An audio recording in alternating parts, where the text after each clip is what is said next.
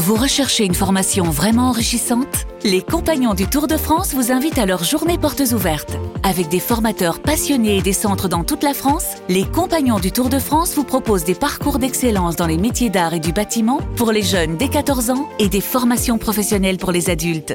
Pour connaître toutes les dates des portes ouvertes près de chez vous, rendez-vous sur compagnondutourdefrance.org. Les Compagnons du Tour de France, la transmission des savoir-faire.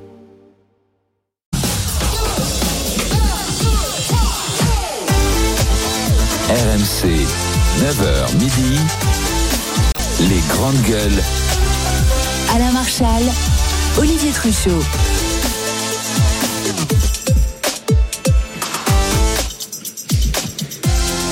Bonjour à tous et très heureux de vous retrouver pour une nouvelle semaine de GG, mais une semaine particulière. Bonjour Olivier. Salut Alain, bonjour les grandes gueules, bonjour les Hauts-de-France, bonjour les agriculteurs. Voilà, parce que tu as salué les Hauts-de-France, nous sommes toute la semaine en direct du stand des Hauts-de-France au Salon de l'Agriculture. Nous sommes au Hall 7. On vous attend. Alors tout est en train d'ouvrir, de se, de se mettre en place, mais ça ne vous empêche pas, bien sûr, de venir voir les grandes gueules à la plus grande ferme de France qui tient salon à Paris. Et aujourd'hui, dans les grandes gueules, bien évidemment, qui est avec nous? Il est chez lui. Il joue à domicile. C'est notre ami Didier Giraud, agriculteur en Saône-et-Loire. Bonjour Didier. Salut Alain, bonjour à la France profonde, bonjour aux bonnets jaunes, aux casquettes vertes et aux casquettes rouges. Ouais, tu sais qu'il se vantait d'avoir 5 déjeuners. J'ai Aujourd'hui. des invitations à bouffer ce midi, j'en ai. Ouais, c'est pas ça qui manque. quoi. Il a un peu le melon, Didier. Oui, il a le melon ici. Ah oui, mais complètement. Bah, si j'ai pas le melon ici, où est-ce que je l'ai? C'est la star du salon. Bonjour Maître Consigny, Charles Consigny, Ravi d'être là. qui nous accompagne, tout comme Flora Guébali qui est avec nous, entrepreneur dans la transition écologique. Bonjour ma chère Flora. Bonjour à toutes et à tous. T'es pas en terre hostile ici, toi Mais bien au contraire, vive l'agriculture française, je suis ravie d'être là. C'est très impressionnant puisqu'on fait l'émission euh, en public. Et donc, euh, bah, bonjour à toutes et tous. Tu vas voir ce que c'est que les GG au salon de l'agriculture au fil des heures, au fil de la semaine. Alors bien sûr, on va recevoir des producteurs, des éleveurs, ils vont passer nous voir, parler de leurs problèmes, parler de leurs produits. Et justement, ça va être notre premier sujet de discussion, ça ne va pas vous empêcher de venir au 32-16. Bien au contraire, commentez avec nous l'actualité, actualité agricole, parce qu'on va reparler du chaos samedi lors de la venue du président de la République. RMC, les grandes gueules. C'est la fête parce que c'est le 60e salon de l'agriculture. Le président euh, Emmanuel Macron avait été prévenu que ça risquait de chauffer pour plusieurs raisons, parce qu'on a des agriculteurs qui sont mécontents, on en a parlé souvent, et on a même été en direct euh, des barrages avec Olivier, on s'en souvient. Et puis il y avait aussi une invitation qui fâchait, celle des soulèvements de la terre. D'ailleurs, le président a démenti l'invitation. Je dément totalement cette information. Totalement. Je n'ai jamais songé initier une telle invitation. Et vous parlez au président de la République qui a assumé de faire passer en Conseil des ministres la dissolution de soulèvement de la Terre. Donc toute cette histoire m'a mis en colère à un, à un point que vous ne pouvez pas imaginer. Je suis le président de la République qui a proposé de les dissoudre. Le Conseil d'État, et je respecte les décisions de justice, a ensuite cassé cette mesure. Mais j'ai proposé de les dissoudre. J'ai toujours condamné la violence. J'ai toujours condamné les associations, les groupements qui rentraient dans les fermes, qui attaquaient. On a mis en place une cellule d'émetteurs pour protéger les agriculteurs. Donc là, ça, c'est n'importe quoi.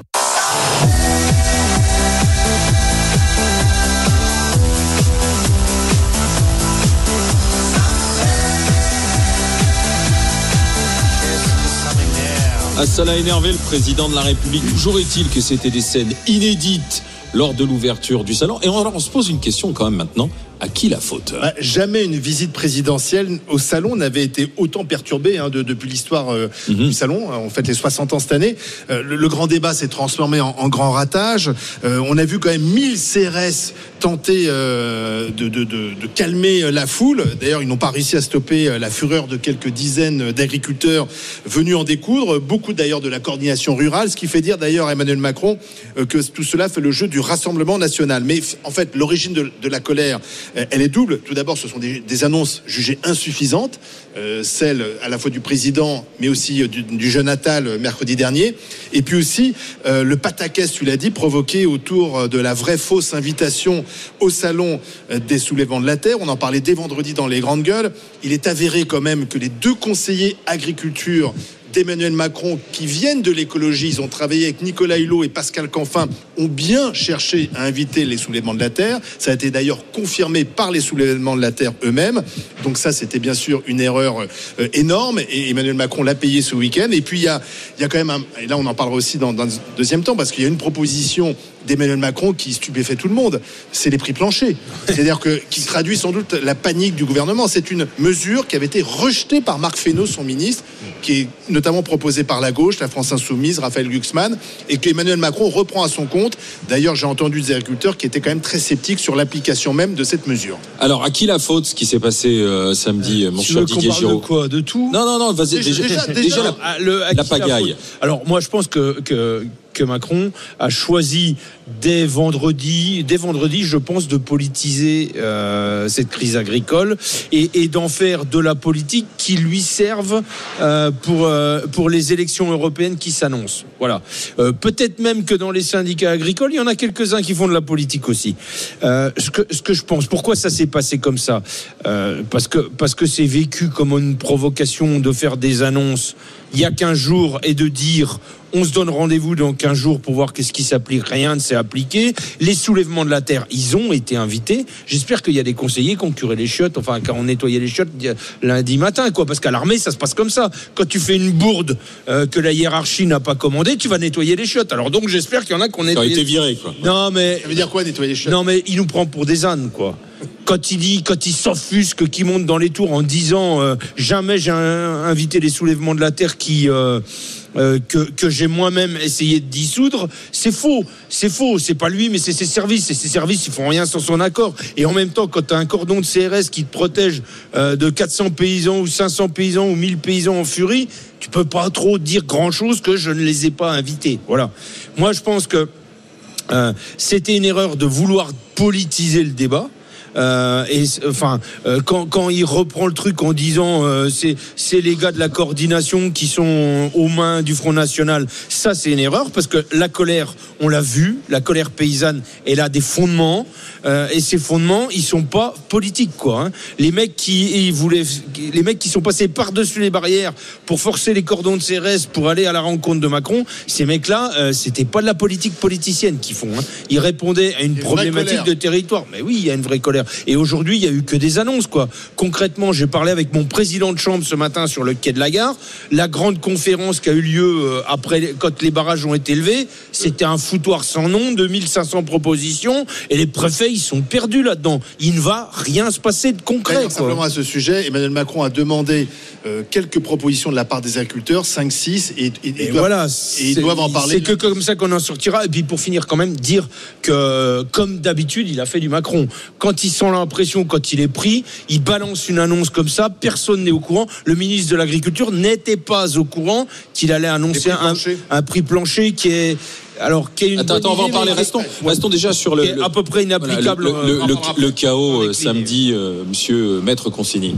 On parlera après du prix plancher, mais moi je ne suis pas choqué que le ministre soit pas informé au préalable. C'est le président de toute façon qui décide. Et en l'occurrence, je trouve que sur le lait, euh, c'est pas forcément une mauvaise. On en parlera idée. tout à l'heure. Euh, je, je- je crois que le problème de- de- d'Emmanuel Macron, d'une part, c'est que il est quand même cynique au fond. C'est-à-dire que là, il était quand même dans un moment qui est du côté des agriculteurs, un moment très sincère d'une colère qui est quand même assez spontanée, massive, une souffrance très largement partagée. Euh, ce salon est un événement très important pour eux parce que c'est un moment de fierté, c'est un moment euh, de partage et d'échange avec euh, la population. Et lui, en fait, on a vu qu'il arrivait avec un message assez calibré. Moi, j'ai regardé une bonne partie hein, de, son, de son intervention. Je faisais partie des très, très nombreux téléspectateurs qui étaient devant BFM TV à ce moment-là. Euh, et donc, j'ai regardé dans le texte euh, ce qu'il disait. Et en fait, euh, il a passé énormément de temps à attaquer le Rassemblement national. Donc, en fait, il était en campagne avec un message prévu et tout le tout ce cirque, au fond, euh, je crois que c'est euh, le jeune Attal lui-même qui a parlé de Oui. cirque euh, hier soir. Je pense que, consciemment ou pas, il visait aussi euh, Emmanuel Macron. Je pense que tout ce cirque était en réalité, chez Macron, un peu calculé euh, et qui avait une, une volonté. Il a cherché de- la violence. Il voulait cette violence. Non, la violence, ça, je ne sais pas. Mais en revanche, je. Bah, il a choisi de l'affronter, en si tout vous cas. voulez, je- je Et voyais- dans la longueur. Je voyais d'un bon œil qu'il dialogue à bâton rompu avec les représentants euh, syndicaux. J'aurais préféré que ce soit vraiment à bâton rompu, c'est-à-dire que ce soit pas quelque chose qui soit euh, qui soit euh, euh, calculé. Donc euh, donc ça j'ai trouvé ça gênant. Ensuite il ment. Euh, puisque quand il dit euh, je n'ai jamais, euh, on dirait Cahuzac avec son compte à l'étranger. Je je n'ai jamais invité les soulèvements de la terre, etc. C'est un truc qui a été confirmé de toutes parts. Alors là où il est habile, là c'est c'est l'avocat que je suis qui voit ça, c'est qu'il dit jamais initié. Donc en fait, ça n'est pas lui qui aurait initié l'invitation. Donc en fait, il se défausse quand même sur ses conseillers pour finalement dire mais tout ce qui sort de l'Élysée, c'est moi. Je ne veux pas me défausser sur eux. Mais enfin, vous avez quand même bien compris que c'est de leur faute.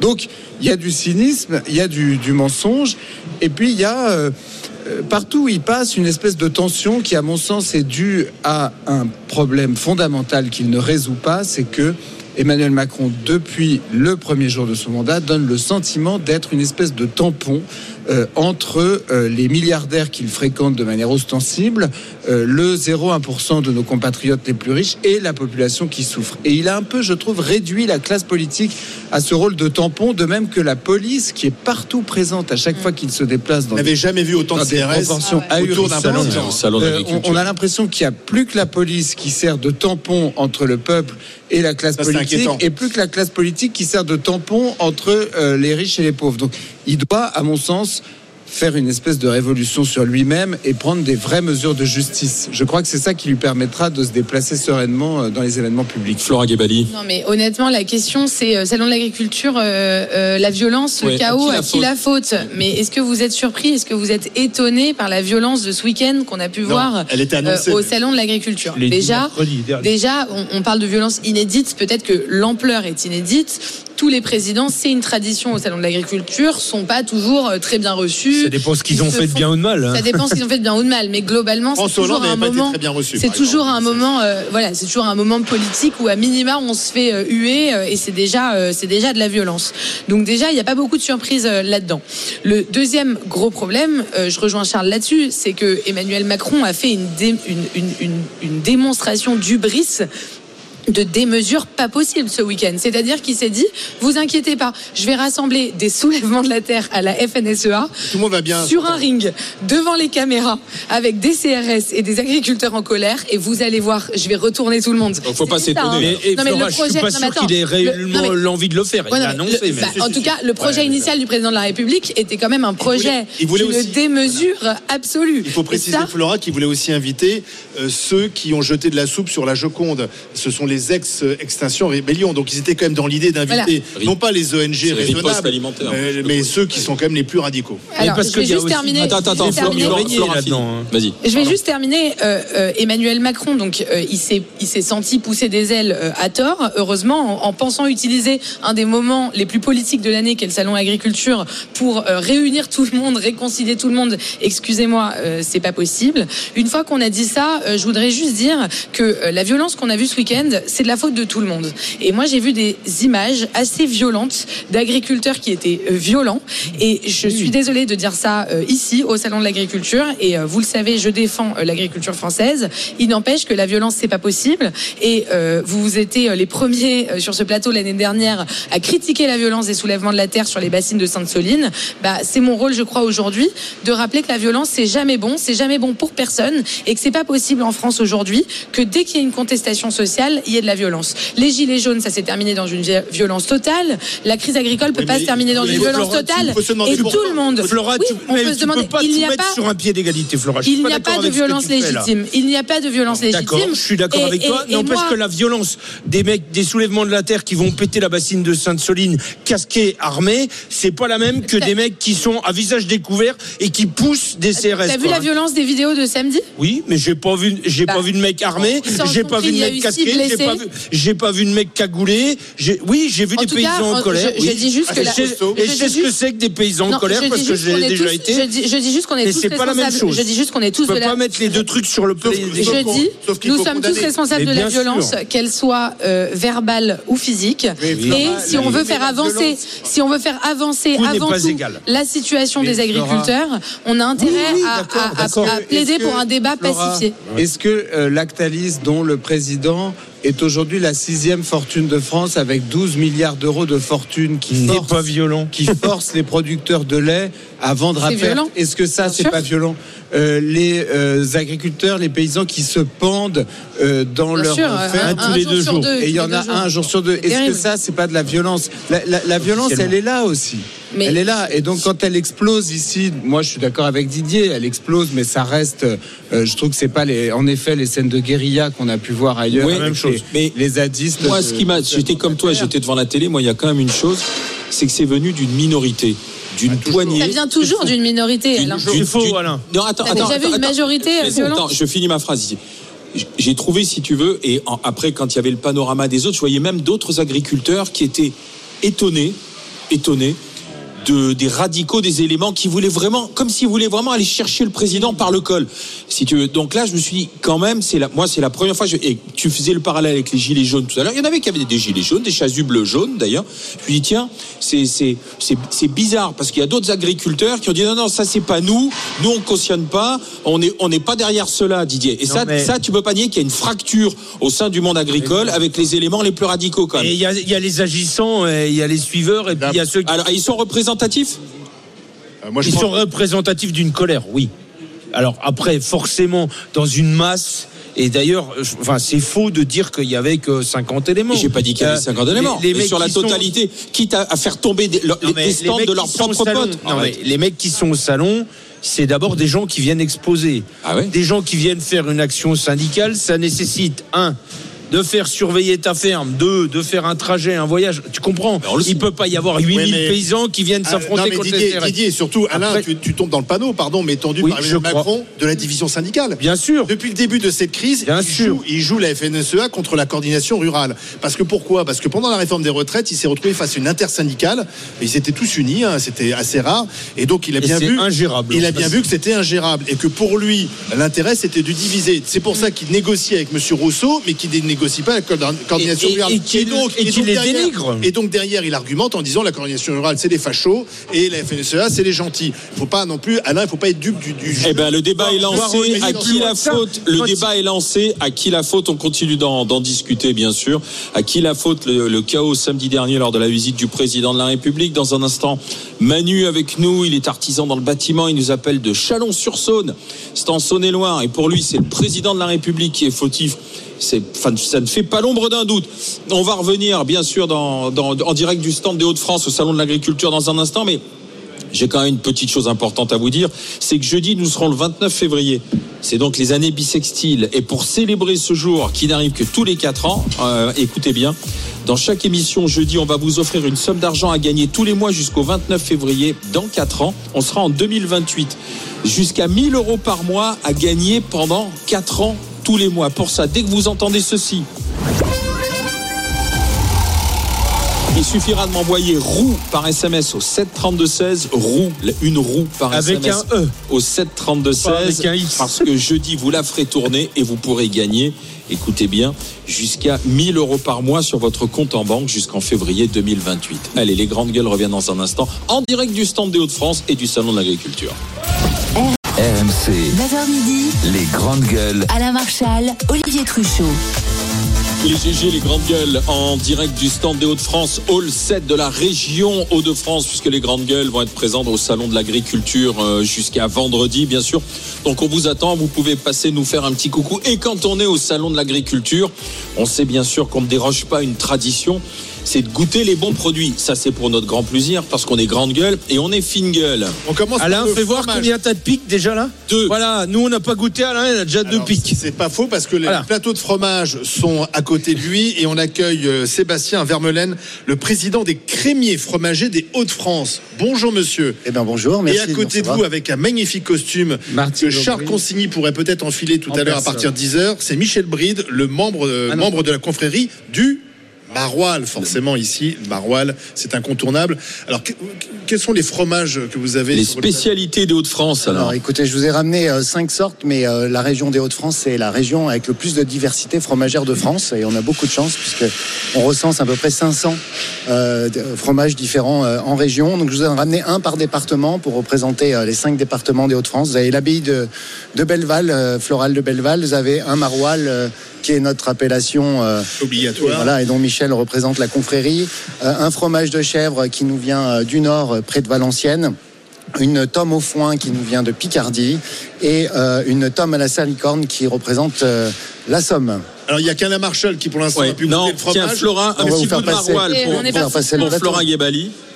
Parce que, alors, je vais vous dire, en fait, ça. Tout au maroilles. marron. Quand, le quand- matin. à 9h le matin, Oui, quand tu as les papilles qui sont fraîches, qui sont vierges, c'est le moment de taper dans le maroilles. Et ça, Oui. c'est le petit Et ça, c'est un régal. hein, tous les, toute l'année. Hein. Il faut, il faut embrasser personne Non. après. hein. Oui, d'ailleurs, maroilles chicorée, euh, ça marche plutôt Ah, pas mal. Le matin au petit bon déjeuner, euh, oui, oui, ça se fait, ça se fait beaucoup. Oui, parce qu'il faut rappeler qu'ici, sur l'Hauts de France, euh, au stand des Hauts-de-France, dans tous les stands des régions, on vient, on rencontre, on parle et on déguste aussi. Et on achète.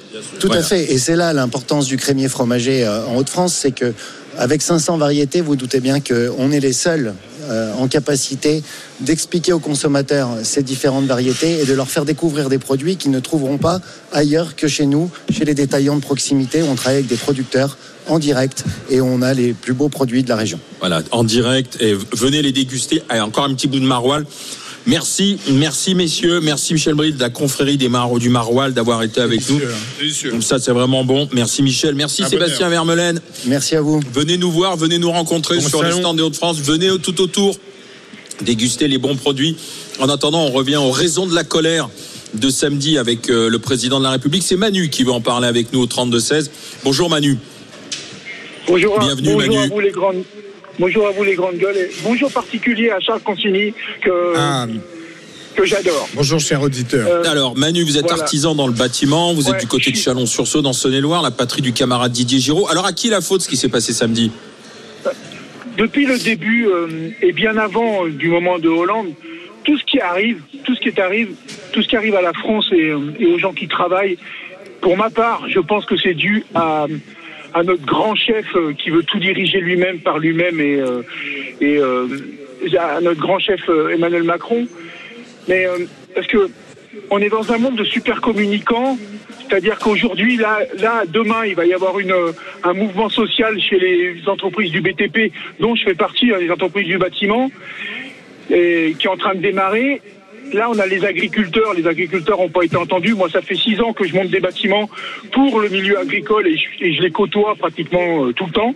Et je vois la misère. Je vois la misère qui, s'accentue dans notre pays. Je vois la misère des entrepreneurs.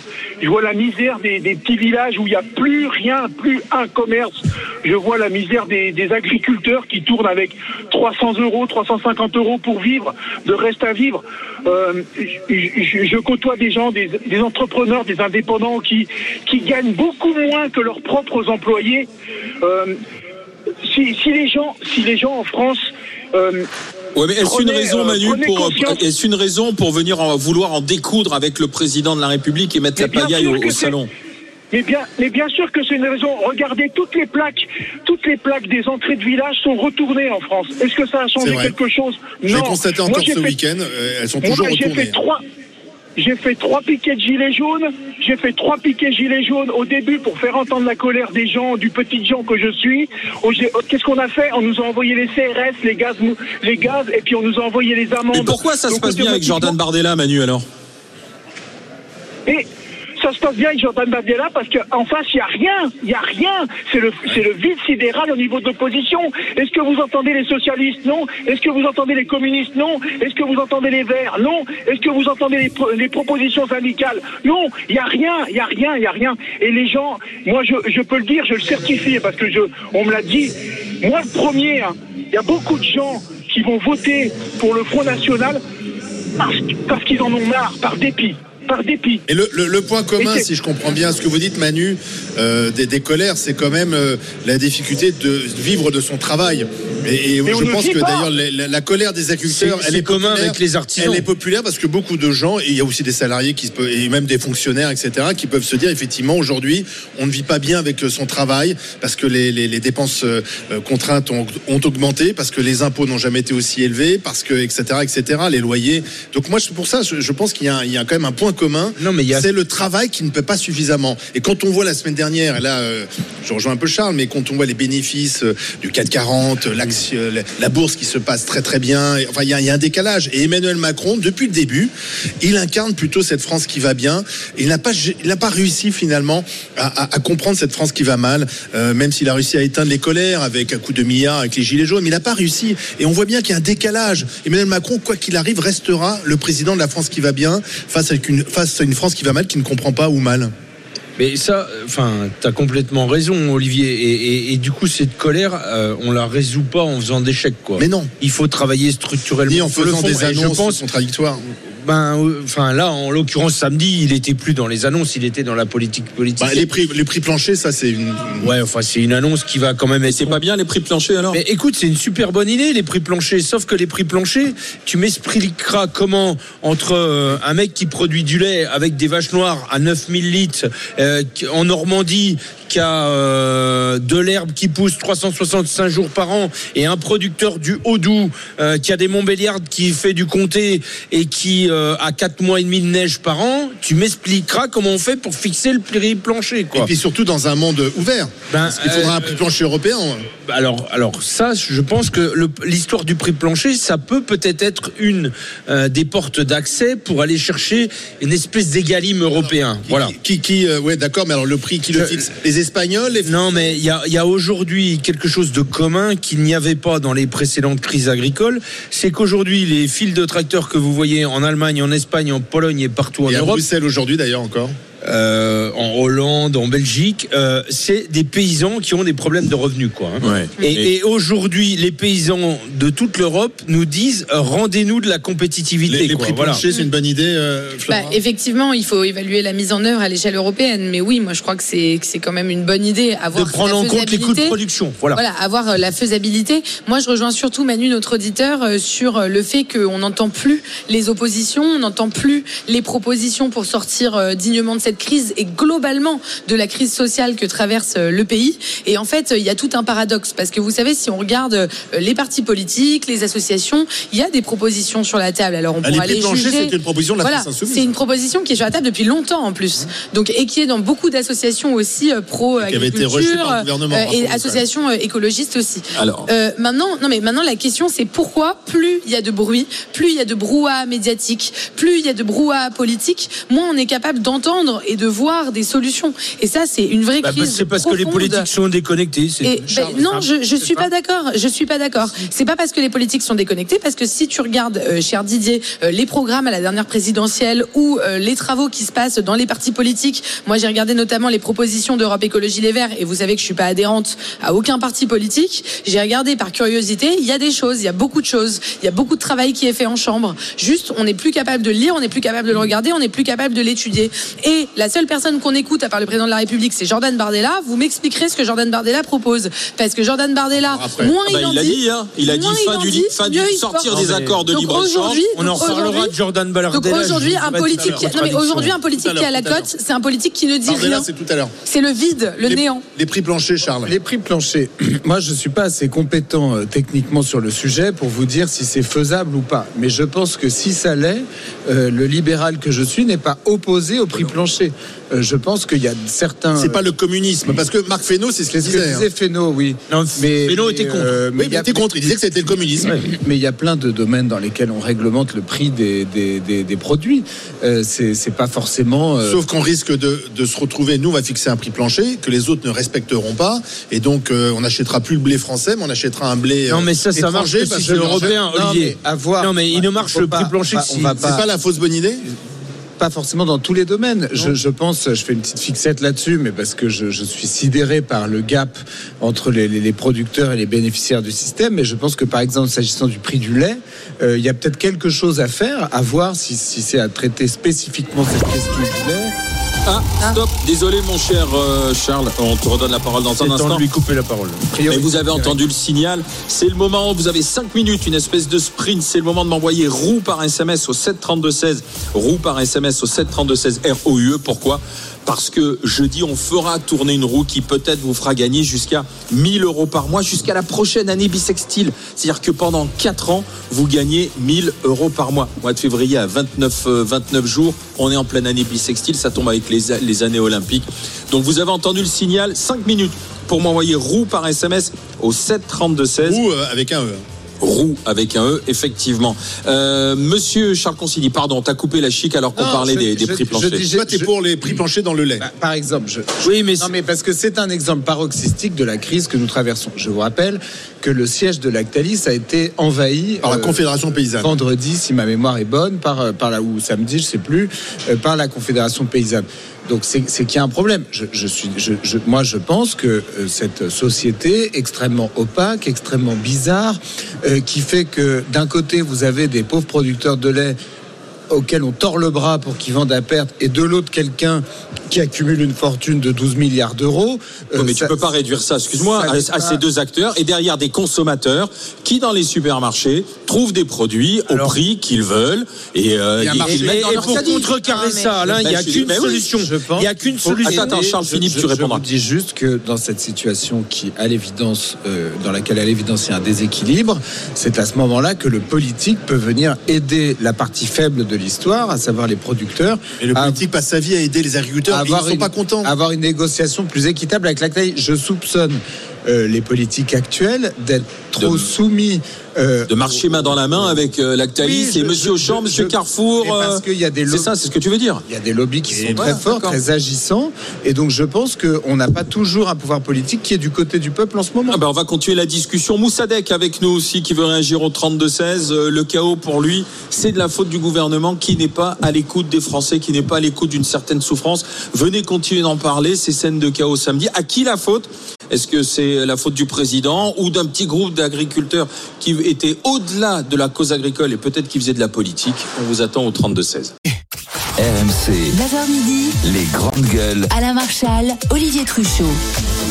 Les grandes gueules en direct du Salon de l'Agriculture, en direct du stand des Hauts-de-France, en direct euh, du hall des régions. Passez voir les GG, passez voir les grandes gueules à la région Hauts-de-France. On est là jusqu'à la fin de la semaine, tous les jours, en direct, entre 9h et midi, Sauf mercredi. sauf mercredi. On discute, on débat euh, dans les GG avec notre agriculteur Didier Giraud, l'avocat Charles Consigny, avec Flora Gebali, entrepreneur dans la transition écologique, avec Moussadek, qui est en direct avec nous au, au 32-16, qui veut prendre la parole. Bonjour Moussadek. Bonjour à vous tous, messieurs, dames. Bonjour, en, euh, en direct du, du Rhône, du côté de la métropole lyonnaise. À, à qui la faute, la pagaille, le chaos euh, samedi? C'est principalement dû au- à l'attitude du gouvernement et malheureusement à notre cher président Emmanuel Macron. Je, je rejoins tout à fait Monsieur Consigny qui qui, le- qui dit que Emmanuel Macron représente et incarne tout à fait la France qui va très bien. Il disait la France qui va bien, mais lui il représente la France qui va très bien. C'est Olivier qui l'a dit, mais j'étais d'accord avec lui. Allez-y, Ah, allez-y. autant- Je Euh, parle comme Charles maintenant. Je, je suis désolé. Euh, euh, j'ai 57 ans, euh, Oui. je suis enfant d'immigrés, mon père est ouvrier algérien, j'adore j'adore la France, j'adore ce pays. Et aujourd'hui, le pays dans lequel je vis, ce n'est pas le pays dans lequel j'ai grandi. Je gagne très bien ma vie, je ne devrais pas être concerné, mais si on résume, on a eu les banlieues, on a eu les retraites, on a eu les gilets jaunes, aujourd'hui on a les producteurs. On va de crise en crise. Voilà, exactement. Et euh, dans tous les cas, vous avez des, des France complètement différentes, mais qui ont le même combat, c'est-à-dire vivre de leur travail. On, tra- on parle très très souvent du, de la valorisation du travail, mais il y a deux mots qui me choquent, moi, depuis des années, qui sont tombés dans le jargon courant, c'est travailleurs pauvres. Ces deux mots qui ne devraient jamais e- être ensemble. Vous avez des travailleurs pauvres. Euh, Donc ça, c'est deux mots qui me choquent. Et euh, quand on parle, quand on dénonce, la violence physique, euh, moi là aussi, je suis un peu choqué aujourd'hui de, de dénoncer que la violence physique, parce que je ne dissocie pas pour ma part la violence physique et psychologique. Et sociale. Euh, C'est- vous dites qu'il y a une violence sociale qui entraîne aujourd'hui cette violence contre le président qui représente les élites, quoi, en fait. C'est ça, vous savez. Tout, tout à fait, tout à fait. Et euh, je vais donner un exemple. Et alors, si pas- je, vous, si je vous suis bien, si je vous suis bien, donc l'ensemble du salon de l'agriculture est Rassemblement National, puisque Jordan Bardella s'est baladé comme à la maison. C'est euh, au je, Moussadec. je rejoins l'intervenant précédent. Alors pas l'intervenant, votre euh, le, la personne qui a parlé juste avant moi, Manu. Euh, je rejoins euh, Manu sur cette position-là. Alors. Je, ne devrais pas, de par mes origines, euh, être le défenseur de, de- du Front National ou euh, du Rassemblement National. Ça, c'est sûr. Mais, mais aujourd'hui, c'est la seule alternative. Euh, les Français ont essayé la droite, ont essayé la gauche, on leur a vendu pendant des années euh, le Front républicain. Alors à chaque fois que euh, Marine Le Pen ou même euh, à, à l'époque où son père était déjà en- en- au second tour, on nous a vendu le Front républicain. Voilà, mais à chaque fois, Non mais ça, euh, ça fait deux fois, ça fait deux fois que ça fait passer Macron le Front républicain. moi, moi, je- je suis pas d'accord avec vous Oui. sur le fait de dire. Alors Alain, t'as raison. Il y a eu une chasse au président samedi. Aujourd'hui, je peux te dire que tous les autres politiques vont se balader tranquillement. C'est pas pour ça euh, que que que les agriculteurs euh, ont sont tous sereines. Ouais, sont tous Oui. sereines, moi. Ça, c'est ce que voudrait ra- nous faire croire Emmanuel Mais ça, c'est Macron qui instrumentalise ce, ce, ce discours politique-là. Euh, moi, je crois aujourd'hui, et d'ailleurs les faits le prouvent, on en reparlera de Jordan Bardella, mais euh, je crois aujourd'hui que Bardella, il serait aux manettes, au salon, il serait aux manettes, ça- il n'aurait ça- pas ça- plus ça- la main on pour résoudre la de Bardella, crise. mais tout à l'heure, Ah Olivier, oui. il m'a reproché de, de, de rentrer dans, dans- de tomber dans le piège Ah d'Emmanuel oui, Macron il est naïf. en disant, en disant, ben, en fait, la coordination rurale, grosso modo, Oui, c'est oui, les fachos oui. et la FNSEA, c'est l'élite.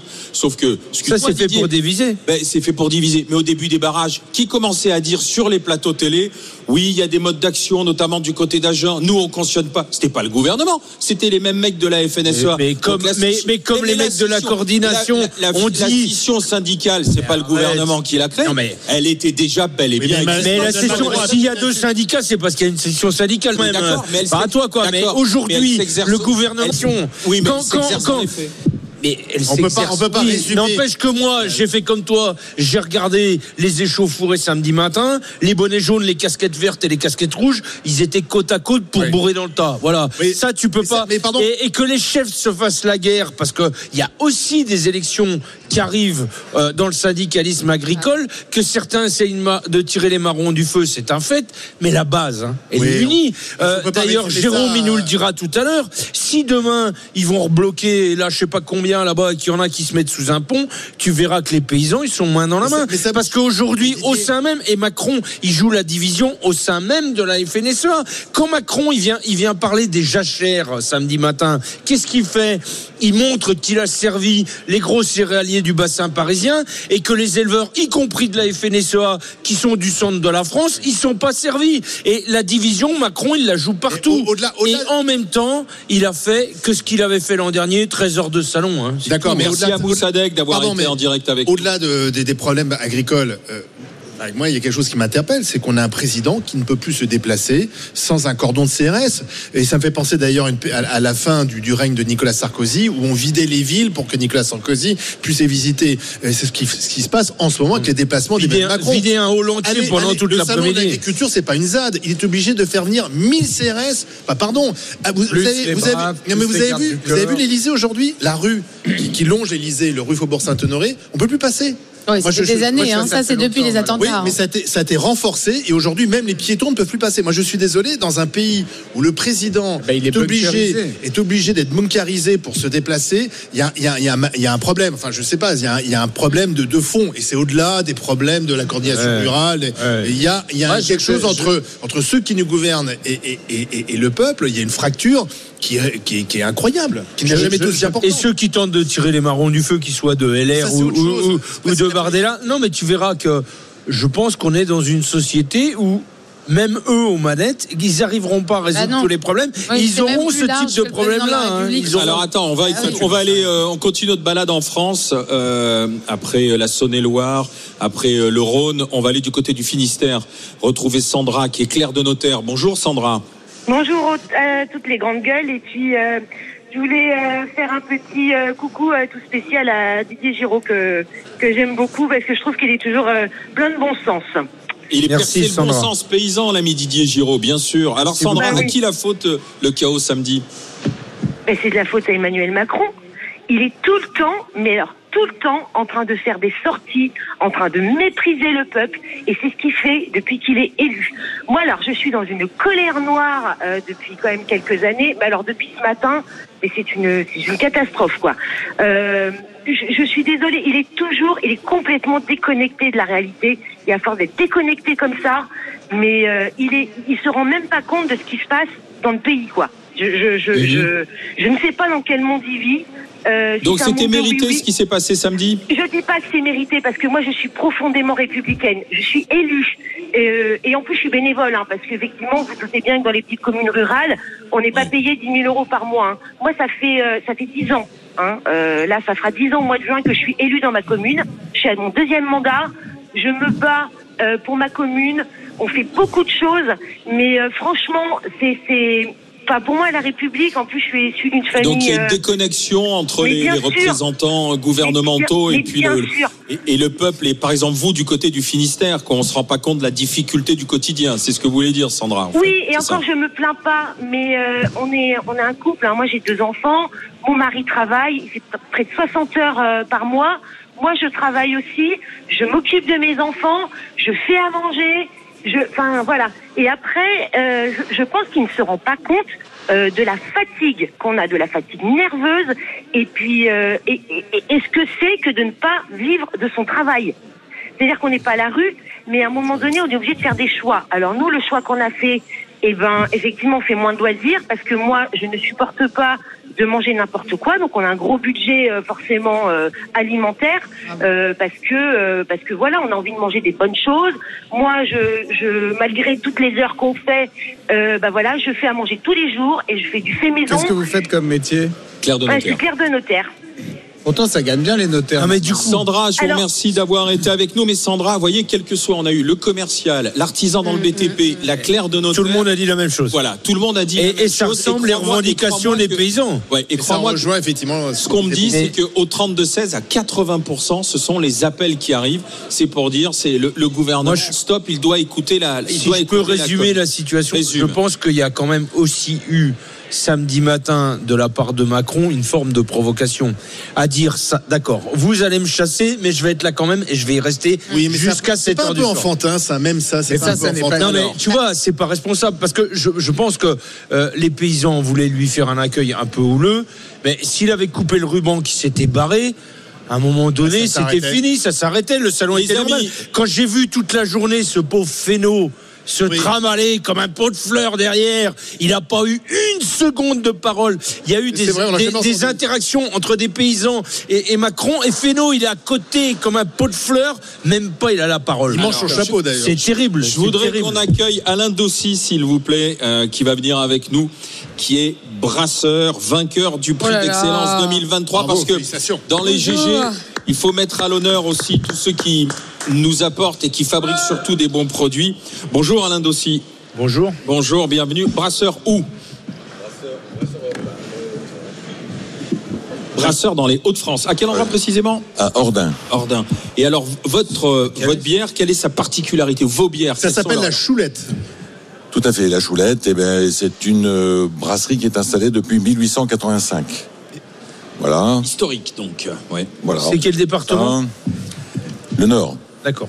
Avec modération, mais la, la choulette qui se, euh, qui se décline, euh, il y a une blonde, une ambrée. Une triple, euh, une framboise, euh, voilà. Une Comment on fait pour être la meilleure bière? Ah ouais, ça c'est le c'est le mystère des je dirais des concours parce que euh, on n'est jamais sûr. Là actuellement, ils sont en train de déguster nos bières. On ne sait pas si cette année on aura des modération. hein. Voilà. Parce que le fromage, j'ai- une le question fromage à technique. 9h. Ah bah à 9h54, une J'ai une question technique. euh, Est-ce que, est que le changement climatique peut être un, un drame pour la bière? Enfin, je crois savoir que le houblon, euh, ça se cultive que sur une bande de terre euh, en climat tempéré. Enfin, on peut pas faire du houblon partout. Que la multiplication des microbrasseries fait que la demande sur le houblon est de plus en plus forte. Et est-ce que ça peut être une production qui est, qui est contrariée par le changement climatique? Est-ce qu'on peut faire de la bière sans houblon? Alors non, on- c'est pas du tout souhaitable de faire des bières sans houblon, mais rassurez-vous, il y a suffisamment de terre encore émergée et qui bonne, dans des bonnes conditions pour faire autant de houblon qui sera nécessaire. Ça, il y a aucun problème. Après, euh, l'évolution, le changement climatique, je vais vous dire, euh, quand on est brasseur artisan, on a suffisamment de problèmes autour de soi pour ne pas essayer de régler les, les, les problèmes plus importants. On fait, on essaye de faire modestement notre travail. Merci euh, d'avoir été, euh, merci d'avoir été avec nous. Une Euh, très belle couleur. Pas goûter, la hein. On va la goûter alors. Ouais, et écoutez, à à la votre aussi, santé. Vous pouvez retrouver avec la bière la choulette ici au stand des Hauts-de-France. Charles, vas-y, un mot. Avec modération, bien sûr, avec plaisir et modération. hein. Voilà. Ah, voilà, votre santé. À la vôtre. monsieur. exceptionnel.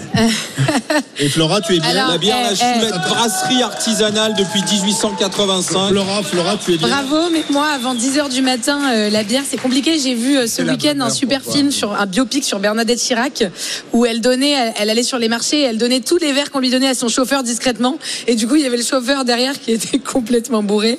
Bon, donc j'ai personne pour boire mon, mon verre discrètement, donc je vais quand même le goûter. Félicitations. Brasseur, C'est une blonde La qui a Choulette. une certaine amertume. Prix d'excellence 2023 depuis 1885 installé à Ordin. Et si vous voulez croiser, euh, croiser la choulette, ici, stand des Hauts-de-France, Hall 7, Salon de l'Agriculture. Merci euh, Alain Dossi. Allez, dans un instant, retour. Merci à vous. Jette. Bonne fin de journée. RMC jusqu'à midi. Les grandes gueules.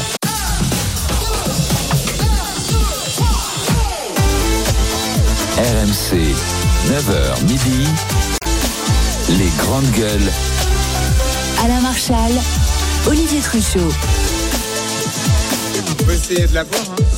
Les amis, si vous vous demandez où sont les GG, eh bien nous sommes au stand des Hauts-de-France, en direct du Salon de l'Agriculture, au pavillon 7, et nous y sommes jusqu'à vendredi inclus, exception euh, mercredi, où là on, on fera maigre. Mercredi, on va dire ça comme ça, on retourne saoule. studio Mercredi, pour, on euh, pour la diète. Voilà, nous Comment tu, donc- comment tu vas faire Alain mercredi sans fromage? Parce que tu as, déjà euh, rétamé euh, une assiette entière de maroilles. Ouais, je vais faire les courses. Un fût de bière.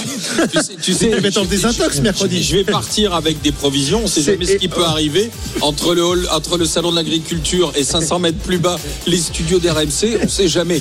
Il vaut mieux partir avec une C'est surtout que je suis, en fait, je suis triste pour les trois grandes gueules qui seront mercredi à l'antenne.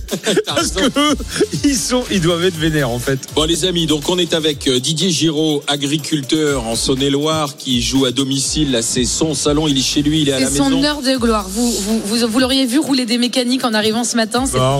Ah bah ça y est, elle vient Mon, me mon chercher. petit Didier, c'est son heure Je de te gloire. promets que Bon, je te fais lancer des œufs avant la fin de la matinée si tu continues. Flora Gabali. Voilà, il sent Guémel, roi en son royaume, un peu comme Emmanuel Macron Oui, c'est samedi, ça. mais à tort. L'entrepreneur dans la transition écologique est avec nous et nous sommes avec euh, le Jurassien.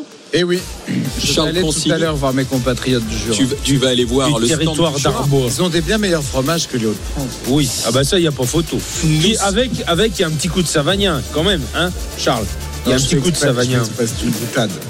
Pas fanat, moi, ça va Ah, venir. bah Mais oui, bon, avec euh, modération c'est pour les et initiés. plaisir, bien sûr. Allez, on continue nos discussions à propos de la politique, des images que l'on a vues au salon de l'agriculture.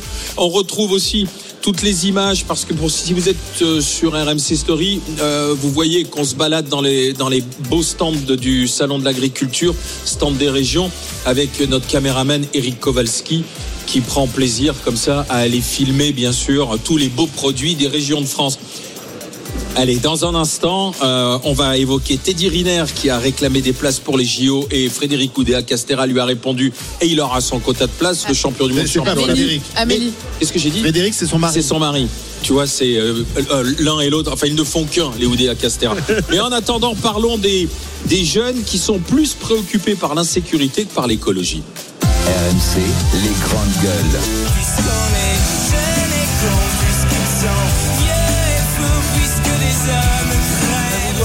Qu'est-ce que c'est Alors, qu'est-ce qui se passe là Bah, déjà, je voudrais dénoncer ce qui se passe parce que euh, Didier Giraud euh, reçoit des, des cadeaux euh, en, en direct. C'est quoi C'est des offrandes qu'on vient te faire? Ouais, c'est tes fans qui viennent te voir. Ouais, ouais. Ouais, mon cher Didier. Attends, attends la fin de l'émission. Mais moi, j'ai rien fait, j'ai je sais. demandé. Mais faut- oui, oui, oui. On a des. Il y a des gens qui viennent voir Didier normal. Apparemment, elle a, elle a été plaquée au sol. par le service En fait, de en Didier fait, Giraud. En fait, ce qui s'est passé, c'est que la dame qui, si je peux le dire, vient de la Lozère, Ouais. euh, euh, m'offrait un fromage et, et du coup, au milieu du maroilles, les gens des Hauts-de-France, pas trop, Ah, pas ah, trop, mais la concurrence est rude. J'appelle j'appelle au calme. si toutes les régions de France veulent me- m'offrir un fromage en direct, ça va être compliqué, quoi. hein, parce Alors, que Mais je vous ai dit, il y en a il les France. chevilles, mais qui ont gonflé depuis Ah ouais, ce matin, c'est dingue. Allez, parlons, bien, hein. parlons d'un sondage intéressant sur euh, les jeunes plus préoccupés par l'insécurité que par l'environnement et l'écologie. Oui, c'est le Parisien euh, qui Ouais. publie ce sondage euh, ce matin. Et contrairement à une idée reçue, on ne peut pas dire que les jeunes soient omnubilés euh, par le changement climatique. Alors certes, ce sujet arrive en deuxième position, mais il est moins cité, 32%, que dans l'ensemble de la population, 35%. Ça, c'est intéressant. En fait, on voit bien que la, je- la jeunesse est traversée par d'autres préoccupations. L'insécurité euh, est un thème important pour, pour les jeunes. Euh, la lutte contre les discriminations également, plus d'ailleurs pour cette génération que pour euh, les, les personnes plus âgées. Et, et puis, c'est un marqueur de la jeunesse, hein, la- la- les luttes contre la discrimination, j'ai envie de dire un peu, un peu depuis toujours. Et puis, l'emploi, c'est vrai que l'emploi a quasiment disparu de nos débats puisque le chômage a baissé, mais pas euh, chez les jeunes, ça reste un sujet sensible. Même chose pour le logement. Bon, ça, c'est moins surprenant. C'est quand même un casse-tête dans les grandes villes pour les jeunes et notamment pour les étudiants de trouver un logement. Et, et puis, euh, on, on voit en fait que cette jeunesse, elle n'est pas telle qu'on voudrait un peu la caricaturer, uniquement woke et écolo. Elle, a aussi des préoccupations autres. Didier. Ah non, Bah, eh, écoute, oh, moi- je vais, je vais- je vais Ouais, démarrer ouais. là, excusez-moi. Vas-y, hein. vas-y, vas-y. ce matin, on écoute Didier. Euh, je voudrais quand même apporter deux précisions sur ce sondage. La première, c'est que euh, l'écologie arrive en deuxième position chez les jeunes. À t'écouter, on dirait qu'il arrive en quinzième position. Non, ça reste une top priorité, ça reste dans le top 3. Devant l'insécurité. Et, et- et la deuxième Mais c'est pas la précision, c'est la deuxième. C'est le pouvoir Bon. d'achat le premier. La- la- voilà, c'est le pouvoir d'achat le premier, pardon. Donc c'est devant l'insécurité. Et c'est normal que le pouvoir d'achat soit la plus grande des préoccupations. Parce que qui peut penser à la fin du monde quand on n'a pas le temps de manger, on n'a pas les Donc, on capacités pense avant la fin du de mois. manger jusqu'à la fin du mois. Euh, J'aimerais juste ajouter que ce sondage, pour moi, c'est plutôt une bonne nouvelle. Parce que ça veut dire que c'est pas seulement les jeunes qui portent la cause climatique en France. C'est l'intégralité de la, pré- de la population. Et qu'aujourd'hui, le climat est autant une préoccupation chez les personnes euh, de, bah, de tous les âges. Euh, et donc, ça veut juste dire, pour moi, une bonne nouvelle, à savoir le pouvoir d'achat, l'écologie et la sécurité sont les trois sujets qui préoccupent euh, le plus les Français.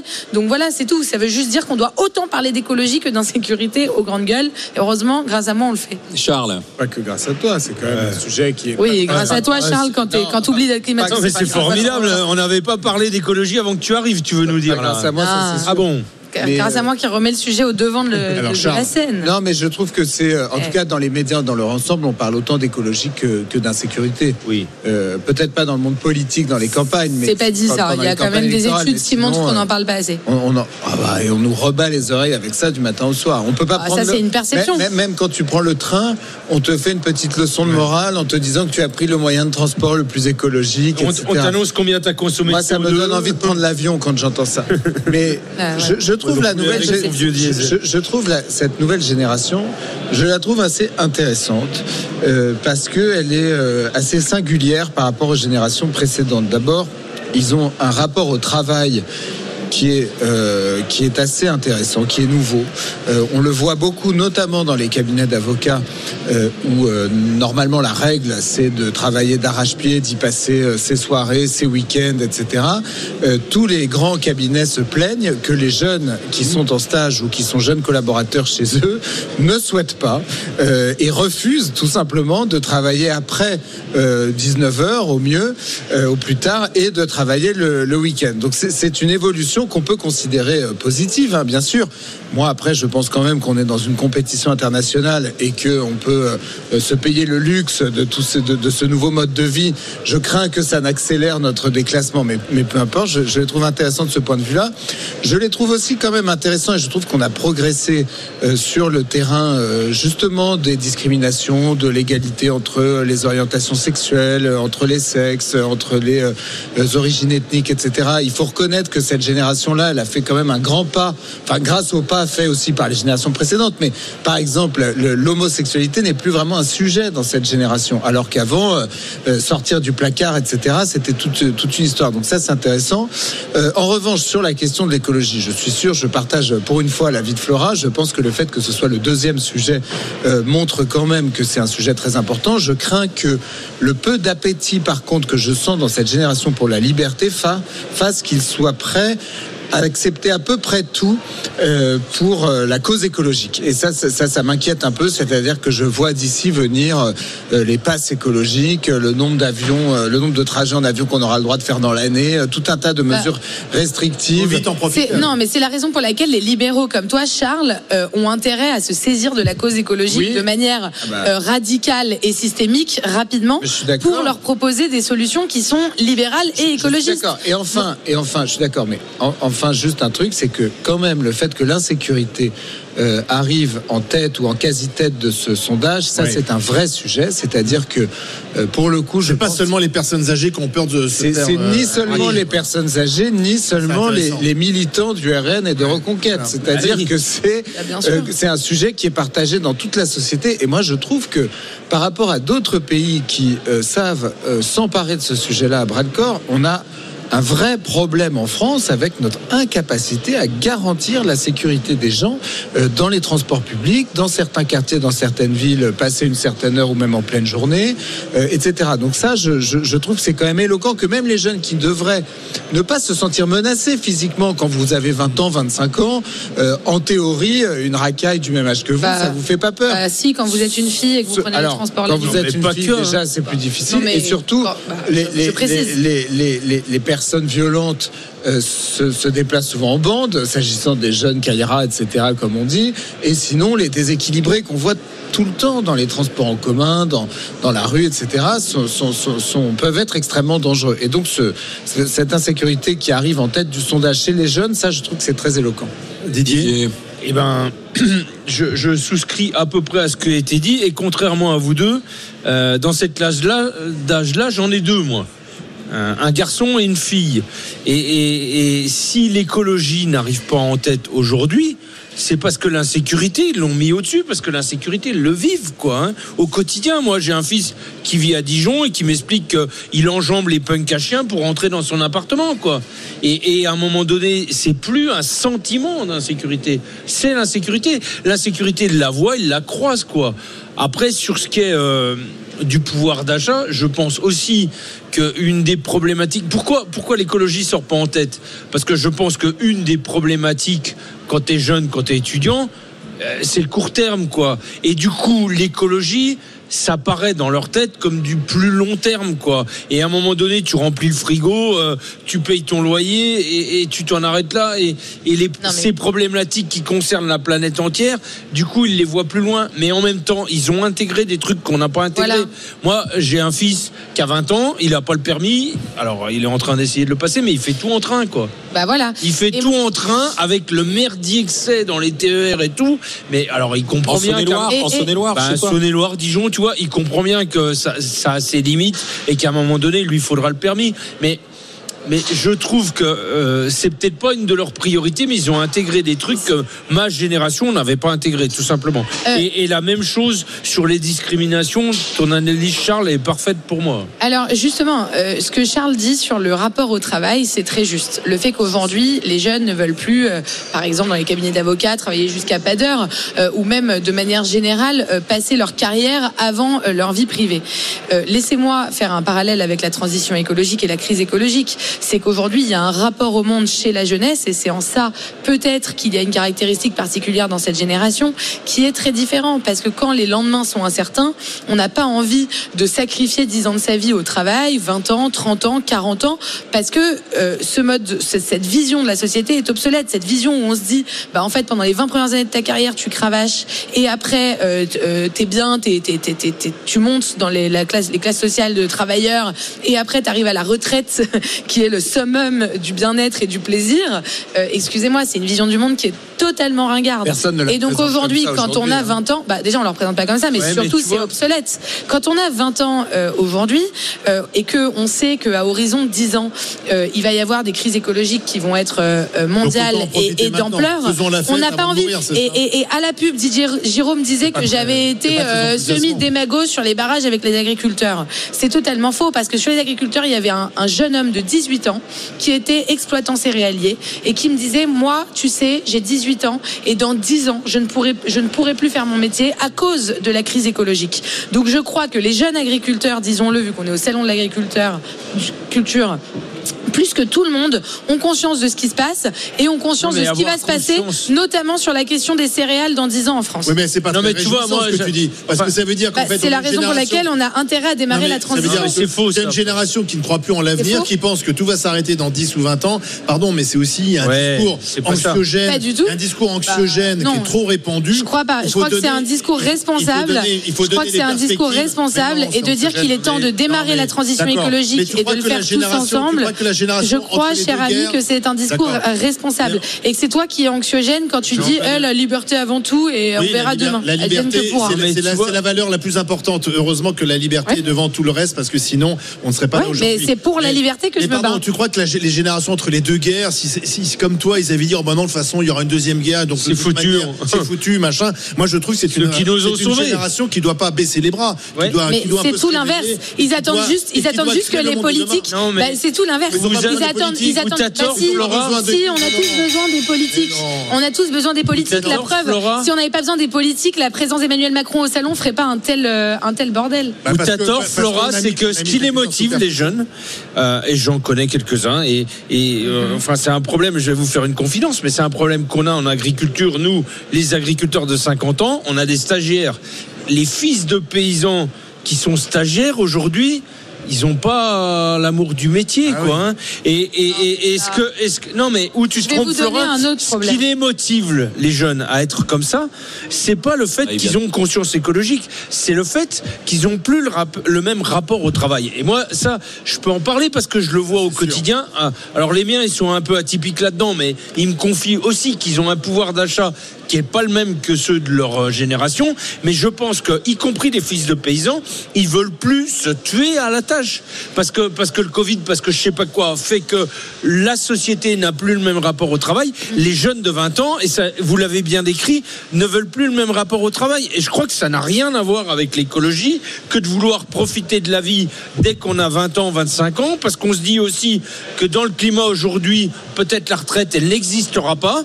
Donc, on va aussi. profiter de la vie depuis le début. Et, et je pense que ce problème-là de conscience Oui, des jeunes, c'est pas de la conscience écologique. hein, parce que les miens, enfin le mien, entre autres mon fils, euh, il, il est étudiant, il va au travail tant qu'il peut pour pouvoir visiter les capitales européennes avec un avion. hein. Et, et donc son problème, c'est pas l'écologie, hein, c'est le pouvoir d'achat et c'est constater que sa génération ne veut plus travailler. Quoi, hein. Allez, dans un instant, avec les GG, avec les, les grandes gueules, Teddy Riner qui a râlé parce que sa famille manque de place pour les compétitions de judo pour les Jeux Olympiques. C'est la ministre des Sports, Madame Oudéa Castera, qui lui a même répondu Mon cher Teddy, ne vous inquiétez pas, vous aurez les places pour votre famille. Elle lui a répondu comme ça ouvertement sur les réseaux sociaux. Est-ce que ça vous choque? On en parle au 32-16 avec vous.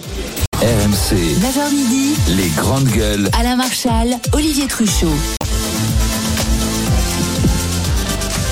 Les GG, les grandes gueules en direct euh, du stand des Hauts-de-France, ici au Salon de l'Agriculture. Nous sommes euh, à la halle 7, la halle des régions. Et après euh, le salé le sucré, puisqu'on a les gaufres fines pur beurre de chez Bourdon. Elles sont délicieuses. On arrête pas de depuis matin. 1962. C'est fabriqué dans la région des Hauts-de-France même. On se régale, bien sûr, et ce sera toute la semaine. C'est pas bon pour la C'est ligne, une nourriture très riche, la nourriture du Nord. mais c'est bon pour l'esprit de toutes la filière manières. sucre, c'est le Nord. Ça va tenir le froid. Nous sommes avec euh, Didier Giraud, agriculteur en Saône-et-Loire. Nous sommes avec Charles Consigny, avocat. Nous sommes avec Flora Guébali, entrepreneur dans la transition écologique. On va évoquer un nouveau petit sujet de discussion, comme on les aime. C'est un champion qui s'épanche sur les réseaux sociaux parce qu'il n'a pas de place pour les Jeux Olympiques pour sa famille. Et on les lui donne en direct quasiment. RMC, les grandes gueules. En fait, c'est Teddy Riner qui a regretté euh, sur plateau de quotidien qu'il n'avait que deux places pour les Jeux Olympiques via sa fédération. Eh bien, Madame euh, Oudéa Castera, la ministre des Sports, lui a répondu sur les réseaux sociaux Ne vous inquiétez pas, vous aurez des places à chaque fois, vous serez en compétition. Réaction de Teddy Riner. Je suis en train de me battre tous les jours pour, euh, avoir des places. Allô, Teddy Euh, Non, mais en fait, ils pensent que c'est la, c'est la Même vous, vous devez vous battre Mais bien Même- sûr. Ah, que- hop, on- allez, on est trash Ok. La fédération, le champion que je suis, tout ce que j'ai ramené à la fédération, j'ai le droit à deux places. Mais j'aime ma fédération, j'aime mon sport. hein. On a le droit à deux places Ouais. par jour. Comment ça par jour Euh, il Pour droit- tous les jeux sur, sur ma journée à moi. Voilà ce qu'il a dit devant Eh, Léa il a qu'une journée de compétition. Ouais, donc il a juste deux places, Teddy Riner. Visiblement, ça a porté puisque immédiatement Amélie Oudéa Castera, qui est toujours ministre des Sports, lui a écrit sur le réseau social X Ne t'inquiète pas, Teddy Riner, tu auras bien six places pour ton entourage pour chacune de tes sessions. Euh, alors, c'est vrai que elle n'en loupe pas une, la ministre, parce qu'elle a été accusée d'être dans l'entre-soi, de faire partie d'un petit monde d'élite, etc. Et là, qu'est-ce qu'elle donne à voir? C'est qu'il suffit Teddy Riner, qui a sans doute raison de se plaindre, parce que deux places c'était quand même un peu radin, mais voilà, le dit à la télé euh, chez Léa Salamé, dans quelle époque sur France 2 et dans la foulée, la ministre s'exécute en disant Maintenant, t'es dit, rassure-toi, on va donner tes six places. Il y a beaucoup de Français qui ont, essayé d'avoir des places, qui n'ont pas réussi à en avoir, euh, qui ont dépensé beaucoup d'argent, hein, parce que les, les places sont très chères. Ça peut aller euh, jusqu'à plusieurs centaines de- de- d'euros pour assister à une compétition. Euh, Est-ce qu'elle n'a pas euh, perdu l'occasion de se taire, la mise des sports, une fois de plus? Une fois de plus. Non, bah la pauvre, une fois de plus. Manifestement, en fait, elle ne devrait pas être ministre, cette femme. Elle n'a pas le sens de, de- de la chose, elle comprend pas ce qui se passe, elle tire aucune leçon euh, de ce qui s'est passé euh, ces dernières euh, semaines. Donc, euh, en plus- si elle donne en les plus- places à Teddy Riner, elle doit le faire discrètement. Quoi, en en plus, fait, que, je, ce que je bon, ou, ou ne pas lui donner. Et ce qui concourt, il, va- il va euh, concourir, il fait partie. Bien des- sûr. Ah oui, Parce que ce que je lis, c'est que médailles. Elle dit tu auras bien six places pour ton entourage pour chacune de tes sessions. Mais elle pré- sauf elle- que lui, il a qu'une précise- seule journée de Elle, pré- elle précise Sport Gouv offre à tous les athlètes français quatre places à chaque athlète pour chacune de ses sessions. Pour l'État, c'est un effort de plus d'1,6 million d'euros. Donc normalement, il y en a quatre, elle lui en donne six. Voilà, déjà. donc il a- bon, bon, why not? Non, Il a mais eu raison de. pourquoi, raison pas lui en donner deux de plus? Mais c'est vrai que c'est pas très malin. Pour le reste. Moi, je dis depuis le début que ces Jeux Olympiques seront une catastrophe, et donc ça va, ça va continuer comme ça. Je pense que ça va être vraiment abominable. Didier, Écoute, est-ce moi, que c'était ce qui me choque, Il n'est que deux places. Alors, euh, vraisemblablement, il peut y avoir un mentor dans les deux. Je vois pas euh, Teddy Riner dans le rôle du mentor, donc il avait que deux places. Euh, et si Teddy Riner, avec tout ce qu'il représente dans l'olympisme français, avec euh, ses, ses- ses quatre médailles au C'est le JO, plus grand judoka de tous les temps. eh, mais peut-être, peut-être, Si, en palmarès, c'est le peut-être, euh, peut-être presque le plus grand sportif qui sera au JO. Ouais. C'est pas interdit qu'il soit à porte-drapeau ou qu'il allume la flasque. La flamme La, la flasque. La, La flasque olympique. Non, la flasque olympique. Ouais. Oui. Ouais, c'est, c'est pas interdit que ce soit lui qui fasse le dernier relais euh, et, et- et- et il en est à réclamer des places à la télé quoi.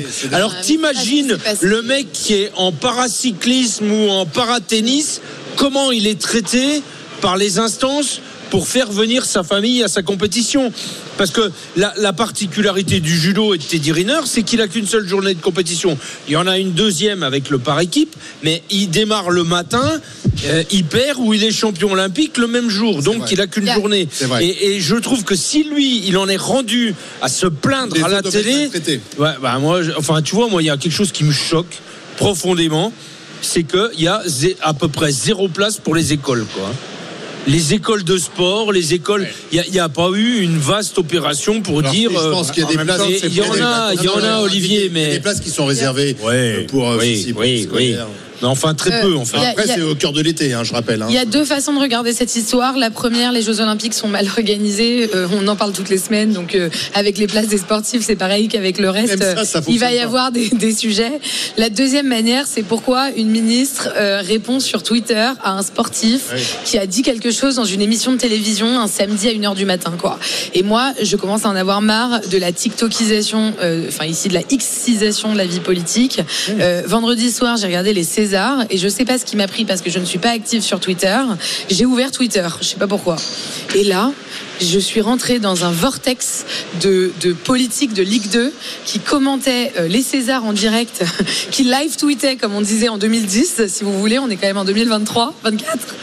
Euh, et, et je me disais, mais quel Français se dit Ah, super, euh, tel élu euh, commente et, et salue tel acteur d'avoir eu tel César. Ah, c'est en important fait, de savoir si à un Olivier moment, C'est pas gentil pour la Ligue à un 2. moment, ce que oula, tu viens de euh, dire, c'est- toi, Flora. c'est toi qui nomme Olivier Fort. J'aurais pas osé, mais c'est vrai qu'il faisait partie Ah, Olivier politiques très actifs Parce vendredi soir. Faure, j'avais l'impression que c'était Monsieur Cinéma avant. Et, et- non, mais c'est incroyable. Non, mais c'est pas gentil, mais en fait, à un moment, est-ce que les politiques peuvent faire leur travail Enfin, et, Ouais. et Est-ce juste, qu'ils- non, qui- est-ce ça qu'ils peuvent intéresse se taire Eh ben voilà, en fait, le brouhaha ambiant commence à me fatiguer très sérieusement. Est-ce qu'on peut utiliser la parole euh, quand c'est euh, utile et essentiel et arrêter Enfin, c'est quoi? Ça veut dire Parce quoi institutionnellement Le tweet d'une ministre, qu'est-ce que ça veut dire? Quelle, quelle Alors, valeur juridique que- ça? A C'est quoi le voilà Est-ce que, est-ce que Teddy Riner, avec le tweet de la ministre, s'il n'a pas ses places, peut aller devant un tribunal un tribunal Mais non, mais administratif. Bientôt, on va avoir des Est-ce qu'il peut jurisprudences. Non, mais c'est gonflé, Flora, parce que tu sais très bien comment ça se passe. Il y a Teddy Riner qui a quand même une force de frappe, qui fait cette sortie. En plus, sur le plateau, tout le monde dit Oh, c'est un scandale, c'est un scandale. Le, truc est diffusé sur les réseaux sociaux. J'imagine qu'il y a un conseiller com de Madame Oudéa Castera qui a dû dire Oh là là, oh là là, ça y est, on part sur euh, une polémique. Teddy Riner n'a pas ses places. C'est le euh, l'un des champions préférés des Français. Comment on va faire Et donc, d'un coup, Elle dit, il faut réagir. Alors peut-être qu'elle a tort, mais c'est espèce de, de la peur de passer à côté d'un début de polémique, enfin d'essayer de l'éteindre le plus rapidement possible. Anthony est avec Ouais. nous. euh, Anthony qui raison. nous appelle du Pas-de-Calais. Bah tiens, ça tombe bien parce que nous sommes sur le stand des Hauts-de-France. Euh, bonjour Anthony. Bonjour les grandes gueules. Ouvrier dans le BTP que Teddy Riner en direct dit j'ai- pas suffisamment de place qu'il le dise en rien. Qu'est-ce que vous en pensez et qu'il les Bah. obtienne ensuite, euh, Anthony? Bah alors, on va pas se mentir, c'est avec deux places pour la famille, c'est pas beaucoup.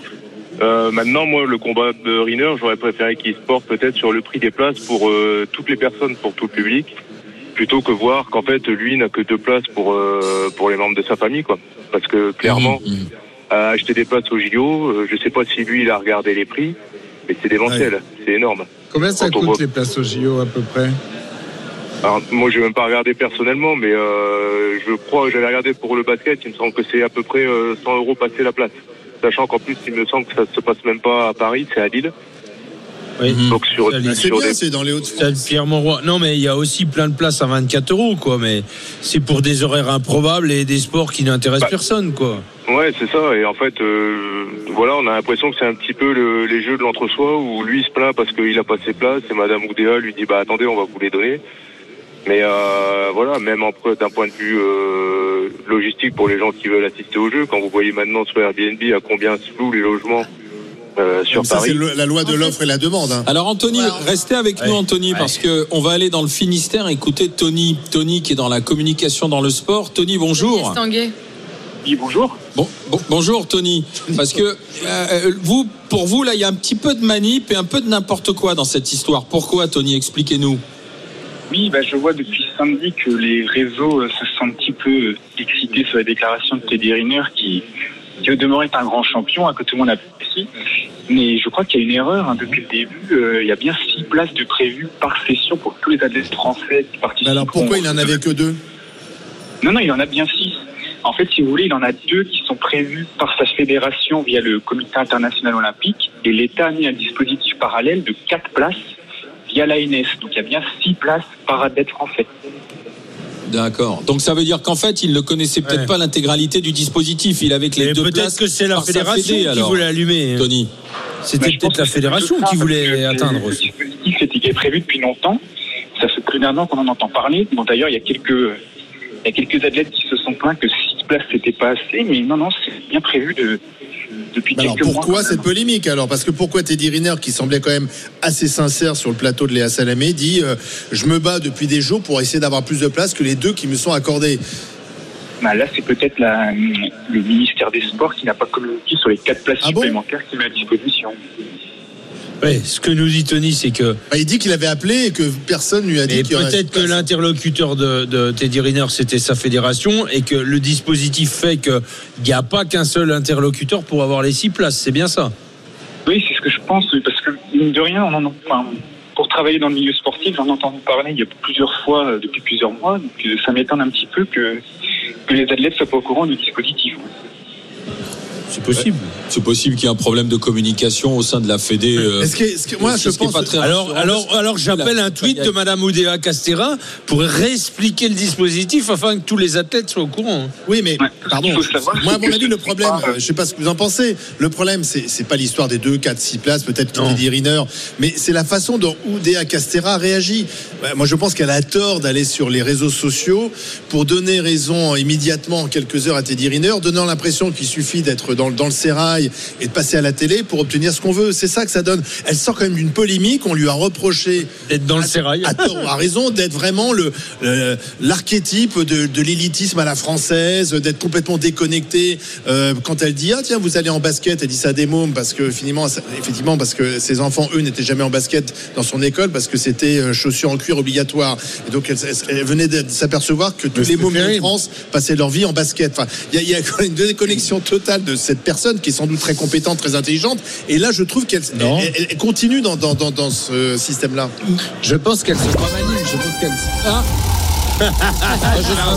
Charles, t'es visé. À chaque fois que Charles. Essaie de parler, Je pense désolé, tu a as le jingle. Toujours en- sur Charles, hein, Jean-Marc. Pour le en jeu, pour la, qui ne m'aime pas. Pour la Qui roue. œuvre contre moi. pour la roue parce que comme nous sommes dans pleine année bisextile que jeudi nous serons le 29 février pour célébrer ce jour qui n'arrive que tous les 4 ans et bien dans chaque émission jeudi on va vous offrir une somme d'argent à gagner tous les mois et pendant 4 ans jusqu'au prochain 29 février en 2028 jusqu'à 1000 euros par mois ça fait 48 000 euros au total vous venez d'entendre le petit jingle c'est le moment de m'envoyer roue par SMS au 732 16 roue euh, par SMS au 732 Roue 16 comme une roue, il faut préciser, c'est pas évident hein, le mot que vous avez choisi. C'est pour ça, c'est la roue, parce qu'on fera tourner la roue pour que vous puissiez gagner.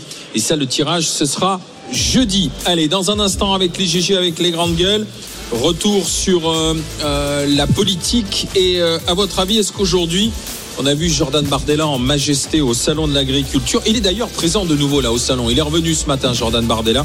Et il vient pas nous voir. Est-ce que Jordan Bardella est plus fort que Marine Le Pen aujourd'hui? Oui pour. Didier, non pour euh, Flora et Charles. Et vous venez en discuter avec nous au 32-16. RMC, 9h midi, les grandes gueules. Alain Marchal, Olivier Truchot. Les grandes gueules en direct du Salon de l'Agriculture et en direct du stand de la région Hauts-de-France nous sommes bien accueillis comme euh, la semaine dernière. Bien sûr, Euh, nous sommes avec euh, Charles Consigny qui est avec nous, avocat. Nous sommes avec Didier Giraud, agriculteur. Flora Guébali nous accompagne. Elle est entrepreneur dans la transition écologique. On va retrouver notre productrice Anaïs Sens qui, elle, se promène dans les allées du salon. Et comme par hasard, Anaïs, c'est près des, des chevaux qu'on te retrouve, c'est ça? Est-ce qu'Anaïs est avec nous? Eh bien oui, Alain, effectivement, des, on parle, on parle souvent des, euh, des, des vaches, euh, des, euh, des moutons, des chèvres au salon de l'agriculture, mais c'est vrai qu'on sait moi qu'il y a une centaine de chevaux issus de toute la France euh, qui sont dans le hall 6, et je me suis arrêtée parce que euh, euh, aujourd'hui concourt des chevaux de très dur. Les traits du Vincent. Deul, éleveur de chevaux des traits du vice-président. Aussi, cas d'élevage des traits du Nord, parce qu'il y a une sorte de concours de beauté. Euh, région de France, aujourd'hui, concours de, de beauté. Qu'est-ce que c'est qu'un un concours de beauté pour chevaux? Bonjour Vincent. Voilà, on a un problème avec la liaison, euh, avec la liaison avec Anaïs dans le, dans le stand des, des chevaux de des chevaux de trait. C'est bien dommage. C'est le Les concours de traits du beauté. Nord. Les, les concours de beauté des chevaux de trait aussi. Ouais. C'est-à-dire qu'on leur et fait du des coup, tresses, les, les, les, on les les races, les races de chevaux de trait sont très locales et le trait du Nord est donc par excellence le cheval de la région Hauts-de-France. On va essayer de retrouver Anaïs un petit peu plus tard. euh, d'ici- on est là jusqu'à midi, hein, en direct du stand de la région Hauts-de-France, dans le Hall 7. On est vraiment au stand des régions. On peut déguster, acheter de bons produits. Venez, passez voir les grandes gueules. Et si vous n'avez pas le, le temps aujourd'hui, ne vous inquiétez pas. On sera là jusqu'à vendredi. Si on reparlait politique, et si on reparlait maintenant de Jordan Bardella? RMC, GG, 7 et match. On est jeune et ambitieux, enfin vicieux. Où tu dises que tu peux être le prince de la ville si tu veux. Tu veux, tu veux, tu veux, quand tu veux, quand tu veux. Ambitieux. Ah, Jordan Bardella, c'est vraiment la personnalité qui monte, qui monte. Le premier grand test euh, grandeur nature pour lui, ce sera les élections européennes qui arrivent au mois de juin.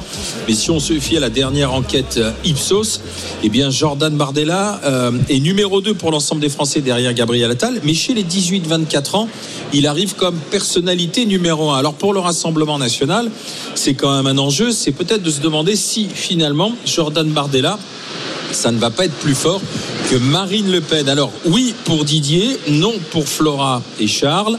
Ça va être notre GG7 et match. Vous venez arbitrer tout ça bien sûr au 32-16. Mon cher Didier, tu dis oui, pourquoi? Eh ben, en fait, je pense que Jordan Bardella, il a quelque chose pour lui, c'est qu'il porte pas le nom de Le Pen. Euh, sa, sa principale qualité pour faire avancer ce mouvement, c'est qu'il est issu d'un mouvement qui s'est, on va dire, aseptisé.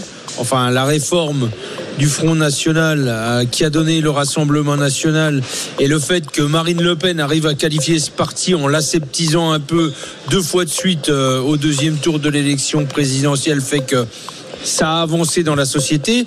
Et pour moi, il a quelque chose d'essentiel, c'est que c'est quelqu'un qui vient de la banlieue, d'un- d'un d'un milieu plutôt modeste, et qu'il il arrivera à percer le plafond de verre qu'elle n'a pas percé, parce qu'il s'appelle Bardella. Alors après, faut pas me faire dire ce que j'ai pas dit.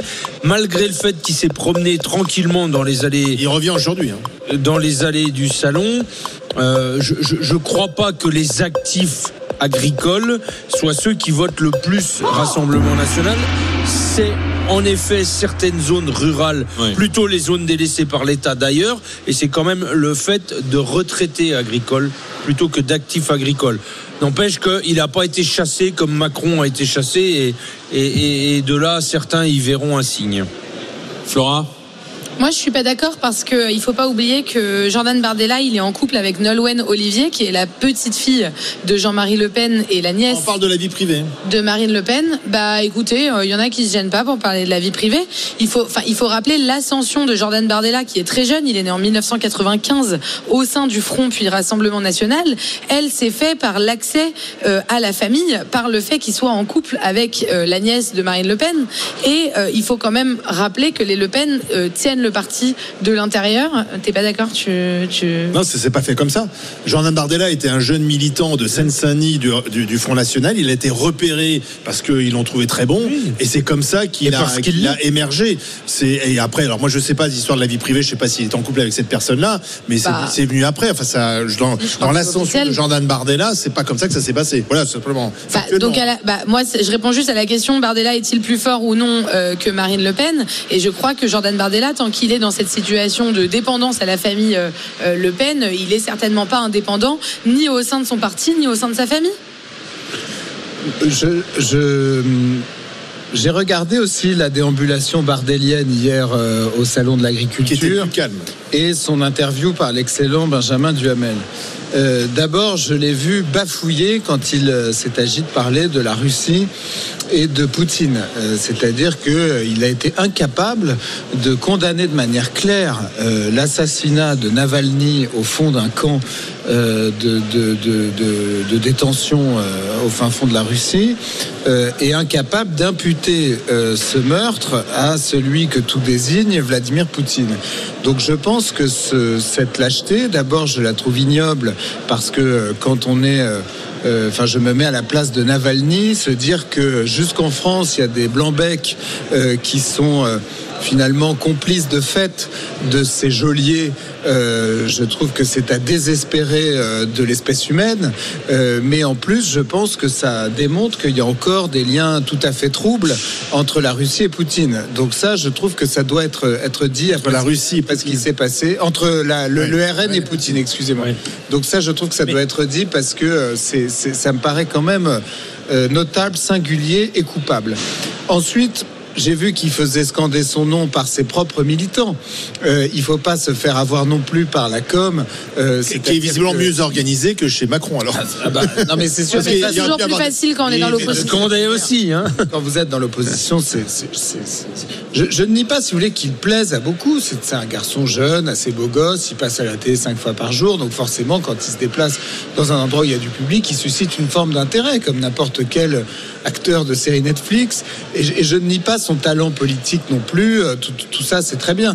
À mon sens, c'est surtout un talent. euh, euh, de, de, de, de surf, si vous voulez, sur les événements, je, je- même sur le fond des choses. Enfin, après, c'est s'appelle la mais- politique. Mais, moi, j'écoutais son interview, je n'étais d'accord avec rien de ce qu'il Oui, mais. Charles, Charles. le- Non, mais la question, la, c'est pas la- question n'est pas savoir. pour lui La question n'est La pas question, savoir c'est si tu Vas-tu voter pour lui? C'est pas ça, hein la, la question n'est pas de savoir si tu es pour ou contre ce qu'il dit. La question est de savoir est-ce que. Bardella peut à un moment donné être en concurrence avec Marine Le Pen. Moi, il y a quand même un, phénomène que, je constate, c'est qu'il y a un renouvellement des générations qui s'accélère. Ça avait commencé avec Emmanuel Macron en 2017, où, où il devient le plus jeune président et ringardise toute une génération qui a disparu d'ailleurs. hein, depuis, on ne les voit plus. Euh, et on voit qu'avec Attal euh, dans la majorité et Bardella dans l'opposition, il y a une nouvelle génération qui s'installe. Je rappelle que Bardella est aujourd'hui le président du Rassemblement national. Il sera tête de liste aux européennes et c'est lui qui est crédité du plus grand score. Et on a Gabriel Attal qui est aujourd'hui l'un des premiers ministres les plus populaires dans la popularité, parce qu'ils sont tous impopulaires, mais qui est plus populaire que Borne et que Castex, etc.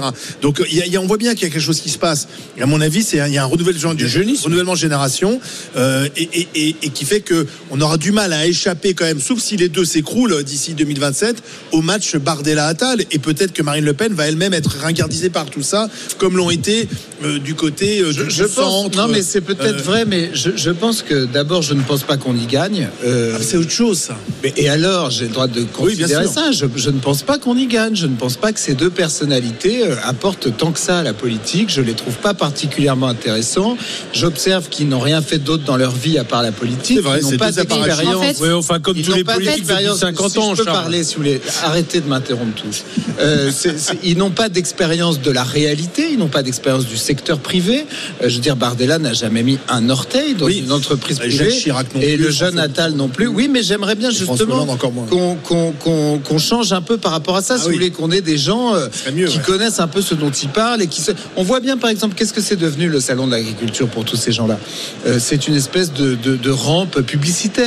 Euh, Bardella, il vient faire de la com. Est-ce qu'il s'intéresse vraiment au sort de l'éleveur qui, dans le fin fond de son exploitation, galère avec ses fins de mois? Honnêtement, j'en suis pas ce certain. procès, Je mets pas Mais ça, je suis d'accord avec toi, Charles. S'agissant de répondre à la question sur les générations, etc.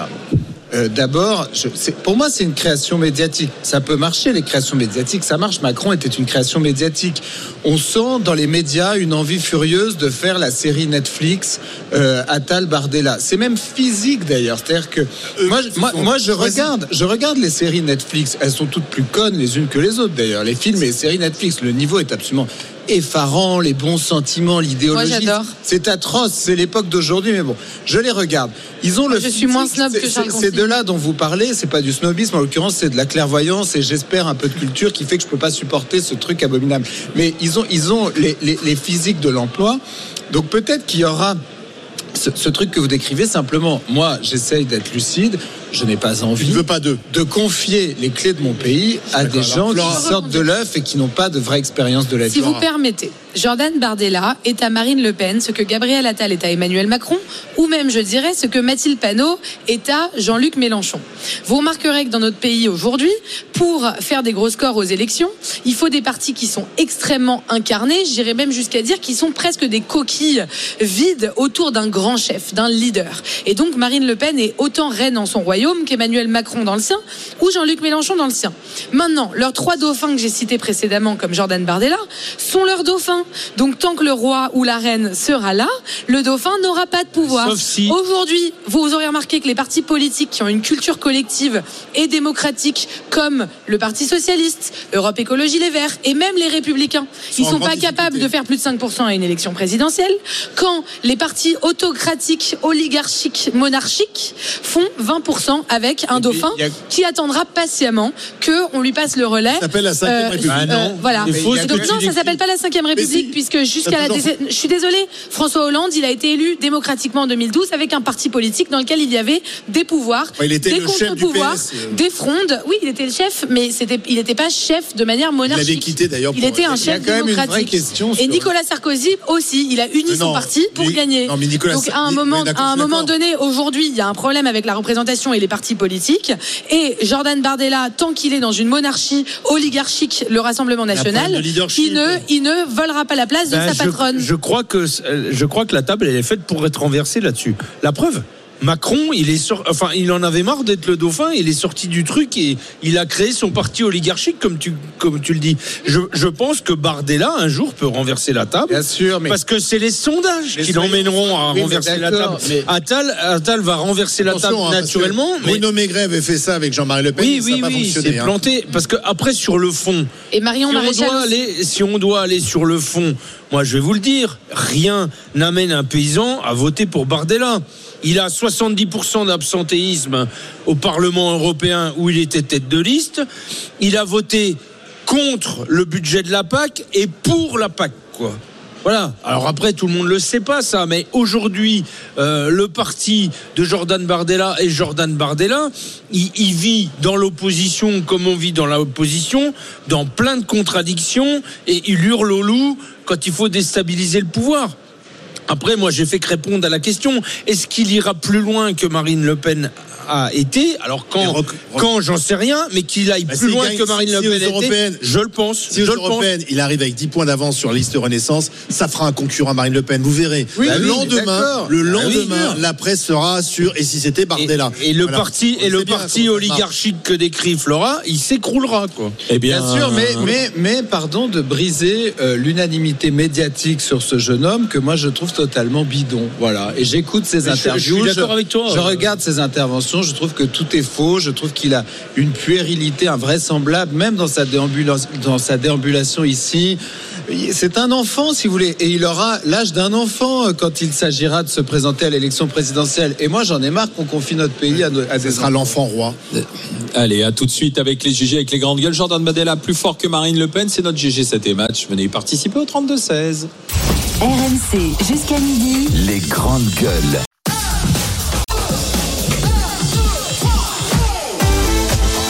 RMC, 9h midi. Les grandes gueules. Alain Marchal, Olivier Truchot.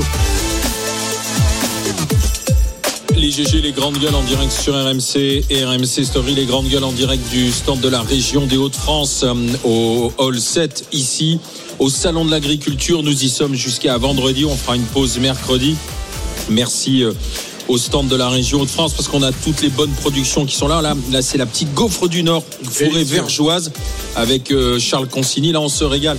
On va retrouver Anaïs Saint. Ah, Un mot quand même pour te dire que Jérôme Bail, Mhm. c'est lui qui a quand même commencé hein, sur euh, cette fameuse autoroute euh, du côté de Carbone dans le sud-ouest et des nôtres. Il sera au micro des GG à 11h20. Voilà. Il est avec ses copains des Pyrénées. On va retrouver euh, auprès des chevaux, ça y est, la liaison est bonne.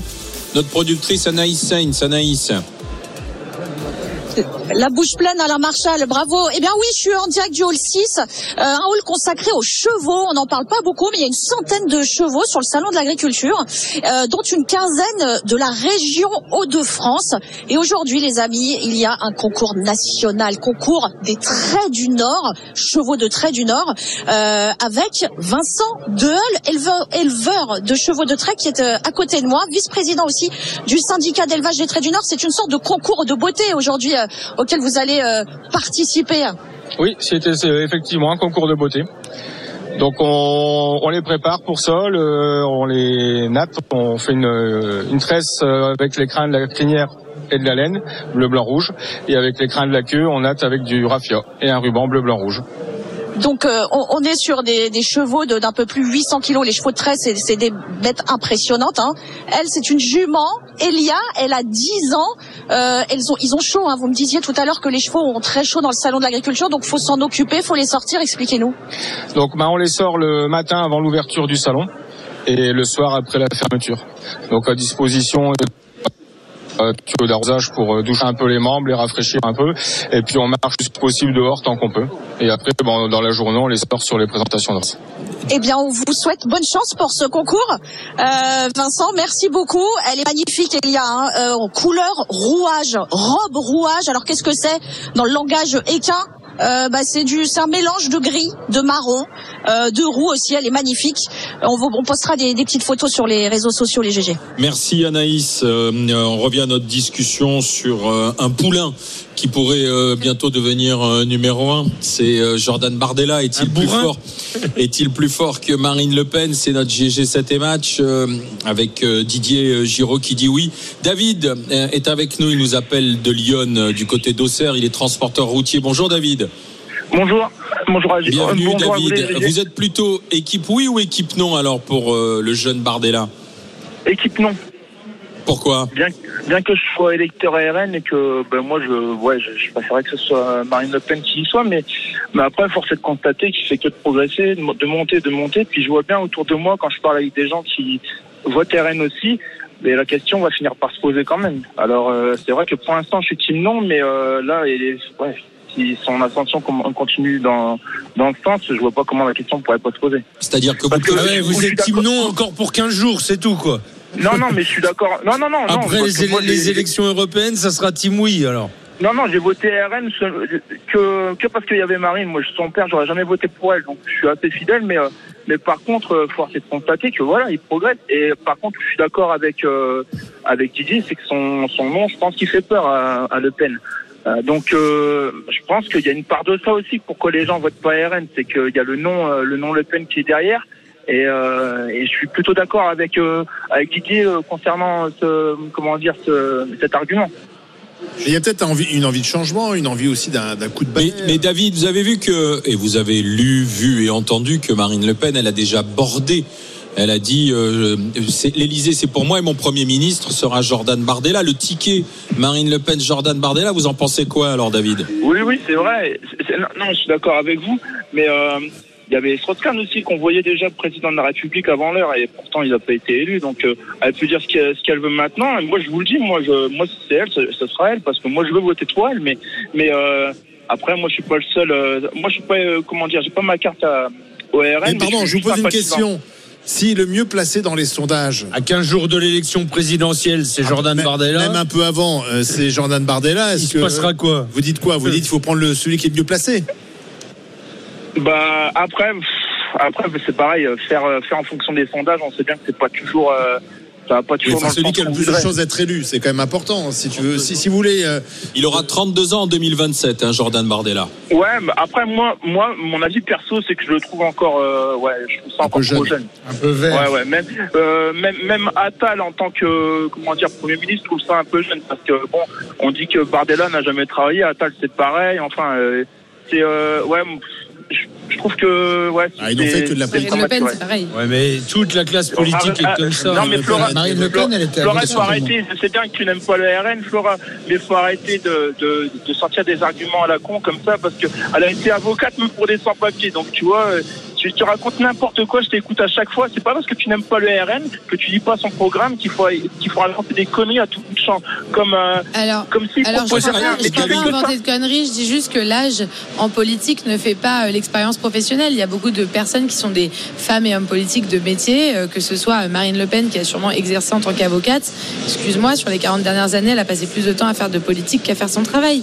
Mais Et Alors, on a comme, beaucoup de femmes et hommes politiques. des choses comme ça de but en blanc en étant, en étant tout le temps sûr de toi, alors que tu racontes bien souvent des bêtises, mais, mais sans nom. Mais c'est pas grave. Ouais, hein, c'est pas- moi pas aussi, la j'en peine raconte. de Moi aussi, j'en m'insulter, raconte. euh, ah bah après vous n'êtes pas d'accord, mais chacun défend ses arguments. vous- vous Et je raconte pas des bêtises, je source Vous, euh, sous-estimez euh, pour. Attendez, parce que là il y a une fanfare qui Ouais, arrive. là, Ouais. Ça va être compliqué. Euh, David, je vous remercie d'avoir été avec nous. C'est, Je sais pas ce que c'est comme fanfare. ça va être compliqué de leur demander d'arrêter Simplement Non, parce mais que ils peuvent venir jouer. et Non, mais ils peuvent venir nous voir. veulent, veulent- continuer. Vas-y Charles, alors C'est vas-y. Bar- C'est Bardella qui fait une entrée discrète au salon de l'agriculture.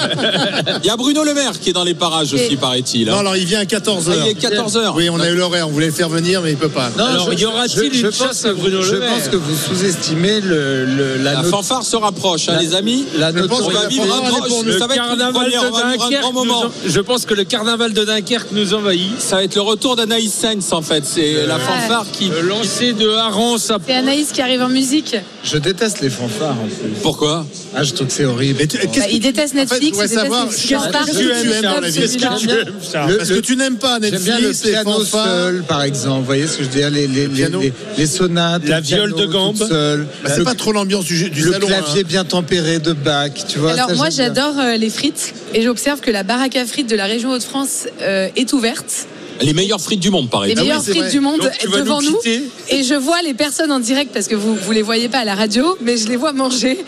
Et j'aimerais quand même qu'on nous apporte des frites Ah, parce qu'il c'est les meilleures du mais monde. c'est pas- Flora est en Elle de réclame. signe. Elle a ses barquettes de frites. Ça, elle va vont arriver, je crois, en Non, mais Elle je, réclame, elle réclame. Le Non, stand mais des je- frites est Dans juste les à côté. je rêve. Et tout à l'heure, nous Est-ce que vous pouvez lui faire cuire Dans- à la graisse de bœuf dans moins de 10 minutes, nous serons avec euh, Jérôme Bail, éleveur en Haute-Garonne. Après, il y a quand même une chose, c'est qu'aujourd'hui. attends, attends, attends, les frites arrivent. Voilà, Je te on apporte mes Flora, frites. elle Mais dit c'est pas vrai. Voilà. Alors, je rappelle que nous sommes toute la semaine avec la région des Hauts-de-France. La Donc, graisse de bœuf normalement. hein. donc vous imaginez bien que Oh, les frites, championne du monde. Merci infiniment. on est Alors on soigné va les par la goûter, je vais des vous dire si c'est les meilleurs que j'ai jamais mangés. Et c'est Olé Frites, effectivement, championne du monde. Hmm. C'est la friterie Mestré. Ouais. Ah bah dites donc les gars. C'est je pense qu'on essaye, on essaye de faire attention, de pas trop bouffer. Alors, Pas trop manger. ici, on nous met Ce qui est des, pas mal, c'est que on a commencé par le fromage. Le maroilles à 9h20. Ensuite, les les petits gaufres. gâteaux là, excellents Oui. euh, qui s'appellent Bouton, c'est ça C'est les trésors gourmands, la petite gaufre du Nord, forêt vergeoise. Voilà, et là maintenant les frites. Hum. Et une Ça bière c'est le salon, mais ça c'est le salon. On est Un coup de un peu dans sucré, un coup de salé, un coup de sucré. Un coup Et de ce salé. soir, on a l'apéro de Didier Giraud. Alors, on Oui, n'est pas parce que sorti, on n'est pas rendu. Ce soir, c'est la Saône-et-Loire qui, euh, qui, qui nous reçoit. reçoit. ouais. Euh, non, simplement revenons à la, à, à la discussion qu'on a sur Jordan Bardella. Va-t-il devenir plus fort que Marine Le Pen? Euh, Oui ou non. Après, il y a une chose aujourd'hui, c'est que c'est quand même Marine Le Pen qui a envoyé 89 députés Rassemblement National à l'Élysée. C'est quand même sous-estimez. derrière le panache Marine Le Pen qui, qui a quand même réussi, elle a transformé l'essai de la dédiabolisation et elle a tué, elle a la droite. Le lien qu'elle a avec les Français, comme on dit. vrai. Ah oui, C'est-à-dire que ça. là, vous allez voir, lui, il vient, il met des militants qui font la claque, qui scandent son nom. Il a besoin de ces petits artifices pour qu'il se passe un truc. Vous mettez Marine Le Pen ici, et je ne suis pas un électeur de Marine Le Pen, il se passe spontanément quelque chose de très fort. Parce que ça fait des années qu'elle a tissé ce lien euh, avec les Français. Je pense que Marine Le Pen, la seule question qu'elle doit se poser, c'est est-ce qu'elle en a vraiment envie ou pas? Moi, Pour moi, c'est la seule question qui se pose. J'ai plutôt l'impression qu'au fond d'elle, elle n'en a pas vraiment envie. Euh, vraiment envie, pardon, et c'est ça qui euh, euh, la freine, mais à voir. Moi, je la sens Alors, un peu, on- je trouve qu'elle y va un peu à reculons. On va aller dans l'Isère du côté de Bourdoisan retrouver Jérémy qui est chauffeur euh, polyvalent. Bonjour euh, Jérémy. Bonjour les bonjour tout le monde. Bienvenue. Jérémy, est-ce que vous pensez que Jordan Bardella va devenir plus fort que, que Marine Le Pen? Mais bien sûr, c'est écrit. Bien sûr, euh, quand on laisse la chance à, à un Gabriel Attal, forcément, euh, derrière, euh, le, le RN a toutes ses chances euh, derrière eux. Et, euh, et puis, de toute façon, Gabriel, euh, Jordan Bardella, ils, ils disent que tout le monde euh, évite de, de débruiter les problèmes d'insécurité, euh, enfin, tous les problèmes que les Français sont, sont confrontés. Lui, il, il en parle. Alors après, euh, c'est sûr, vous allez me dire, oui, mais quel est le programme? Ça, c'est c'est c'est autre chose. Mais euh, je, je, je rebondissais là sur Direct Studio par rapport à ce que disait Flora. C'est pas parce qu'une personne jeune et n'est pas expérimentée, une personne jeune euh, jeune a toute euh, a toute euh, excusez-moi a toutes euh, ses chances. Ce sont les personnes les plus ambitieuses pour moi. Donc il a c'est pas moi qui disais derrière. ça, hein, c'est mes camarades. Ça, c'est pas moi qui parlais de l'âge. D'accord, bon, ben. Moi, j'ai je- 30 je ans, j'ai- rien juste contre les jeunes. En disant que c'est pas l'âge qui fait l'expérience, mais ça en fait des personnes ambitieuses et. Euh, Ah, et Là, je suis un peu l'expérience quand même. Mais Jérémy, aujourd'hui, pour vous, le plus important, c'est l'étendard Rassemblement National. C'est le programme du Rassemblement National.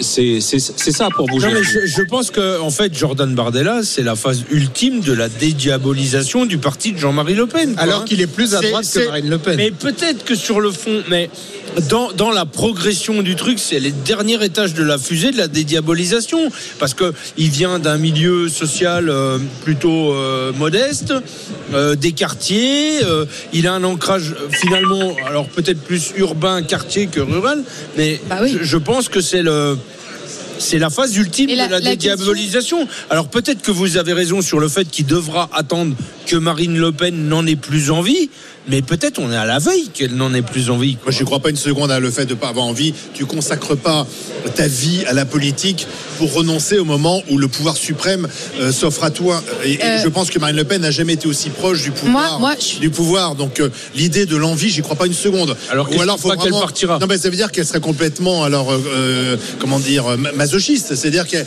elle, elle s'emmerderait, en- entre guillemets, à faire de la politique matin, midi et soir. Moi, je pense qu'elle a peur. Je pense qu'elle a peur Peut-être qu'elle a peur, c'est autre chose. À la limite, c'est même plutôt louable qu'elle ait peur, mais elle ferait tout ça et puis au dernier moment, ben, finalement, j'en ai pas envie, je crois pas une seconde. Moi, je pense les attaques que j'avais envers Mot de la fin, Flora, vas-y. Oui, oui, très rapidement. Qui est tout, Jordan Bardella J'ai lu un article disant que sa stratégie de communication, c'était de- d'en dire le moins possible pour que tous les Français puissent se projeter sur lui. Jordan Bardella, c'est euh, le gendre idéal, on l'a parfois dit dans la presse. C'est un jeune, dynamique, euh, euh, beau gosse, on le dit, on le lit aussi euh, euh, dans la presse. Mais que pense euh, Jordan Bardella? Comment, Sur quelle base on peut dire aujourd'hui qu'il est plus ou moins à droite que Marine Le Pen? J'ai échangé avec une auditrice des grandes gueules que je salue dans la rue, qui m'a arrêté récemment. Je lui ai demandé qui était sa préférence politique. Elle m'a dit ah, moi j'adore Bardella.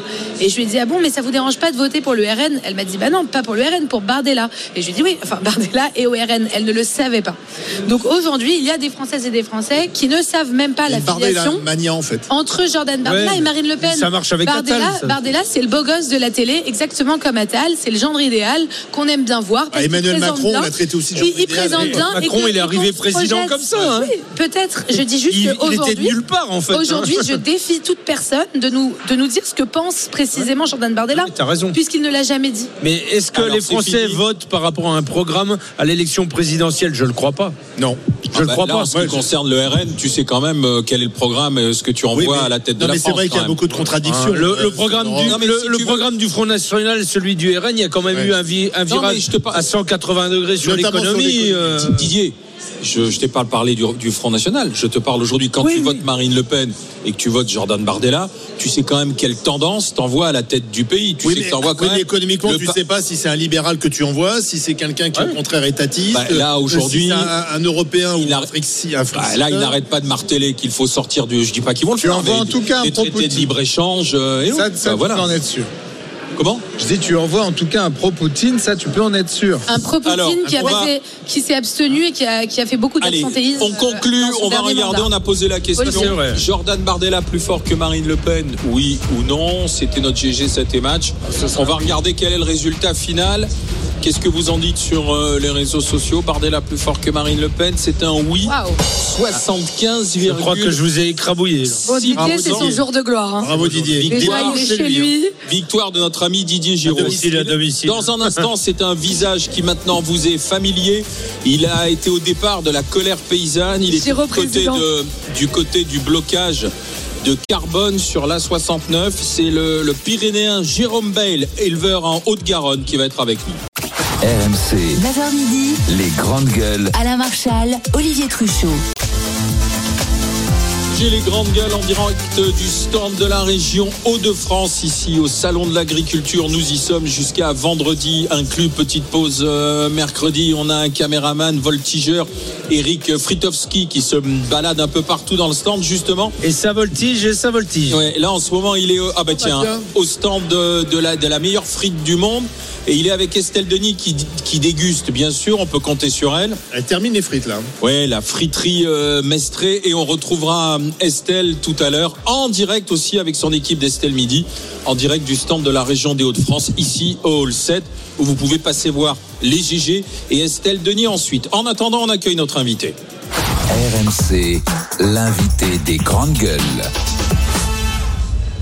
C'est une gueule que vous avez découvert au début des barrages, euh, justement des barrages des agriculteurs euh, au mois de janvier. Euh, C'est une gueule, c'est un accent. Il s'appelle Jérôme Bail, il est éleveur en, en Haute-Garonne et il est avec nous. C'est son premier plateau ici à Paris et c'est avec les grandes gueules. Bonjour Jérôme. Bonjour.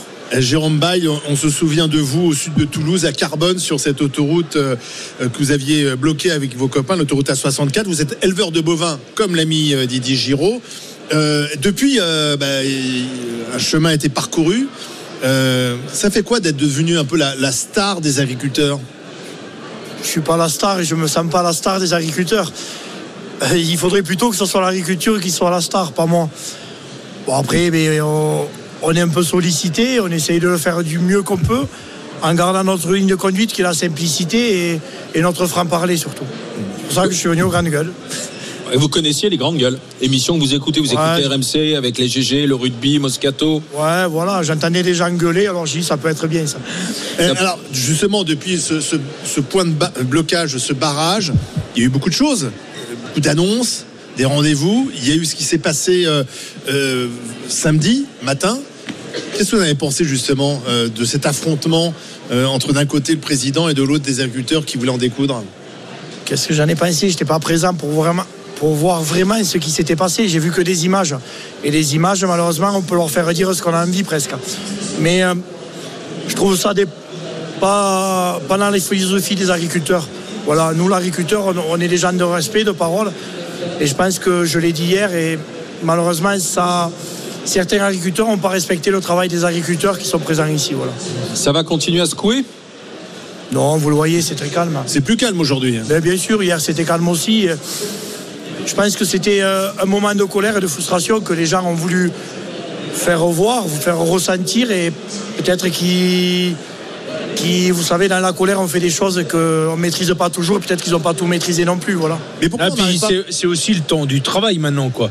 Enfin, euh, depuis le barrage à Cambronne jusqu'au. Carbone, Carbone. J'ai dit quoi Cambronne. Ah, excusez-moi, à Carbone. Vous voulez dire autre chose Depuis le barrage à Carbone euh, jusqu'à jusqu'à l'ouverture du salon, il y avait quand même normalement le temps du travail pour que les annonces elles deviennent des propositions concrètes. euh, qui deviennent sonnantes et trébuchantes ou qu'on voit les effets sur nos exploitations. Visiblement, c'est pas le cas. Et ça, ça, ça, ça tarde un peu, mais en même temps, tout peut pas se résoudre en 5 minutes. Nous, dans notre région et euh, surtout euh, les 5 ou 6 départements touchés par la maladie hémorragique épisodique, on ne peut pas dire qu'il y a eu d'avancée. Euh, qu'il n'y a pas eu d'avancée. On a eu des avancées. On a déposé nos dossiers d'indemnisation. Il y a eu plus de 600, fois- euh, 600 dossiers qui ont été payés par l'État en moins de 15 jours. C'est Ouais. quand même une grosse avancée. Non, mais c'est Le ça. problème, c'est que publiquement, tout ça, ça se sait pas.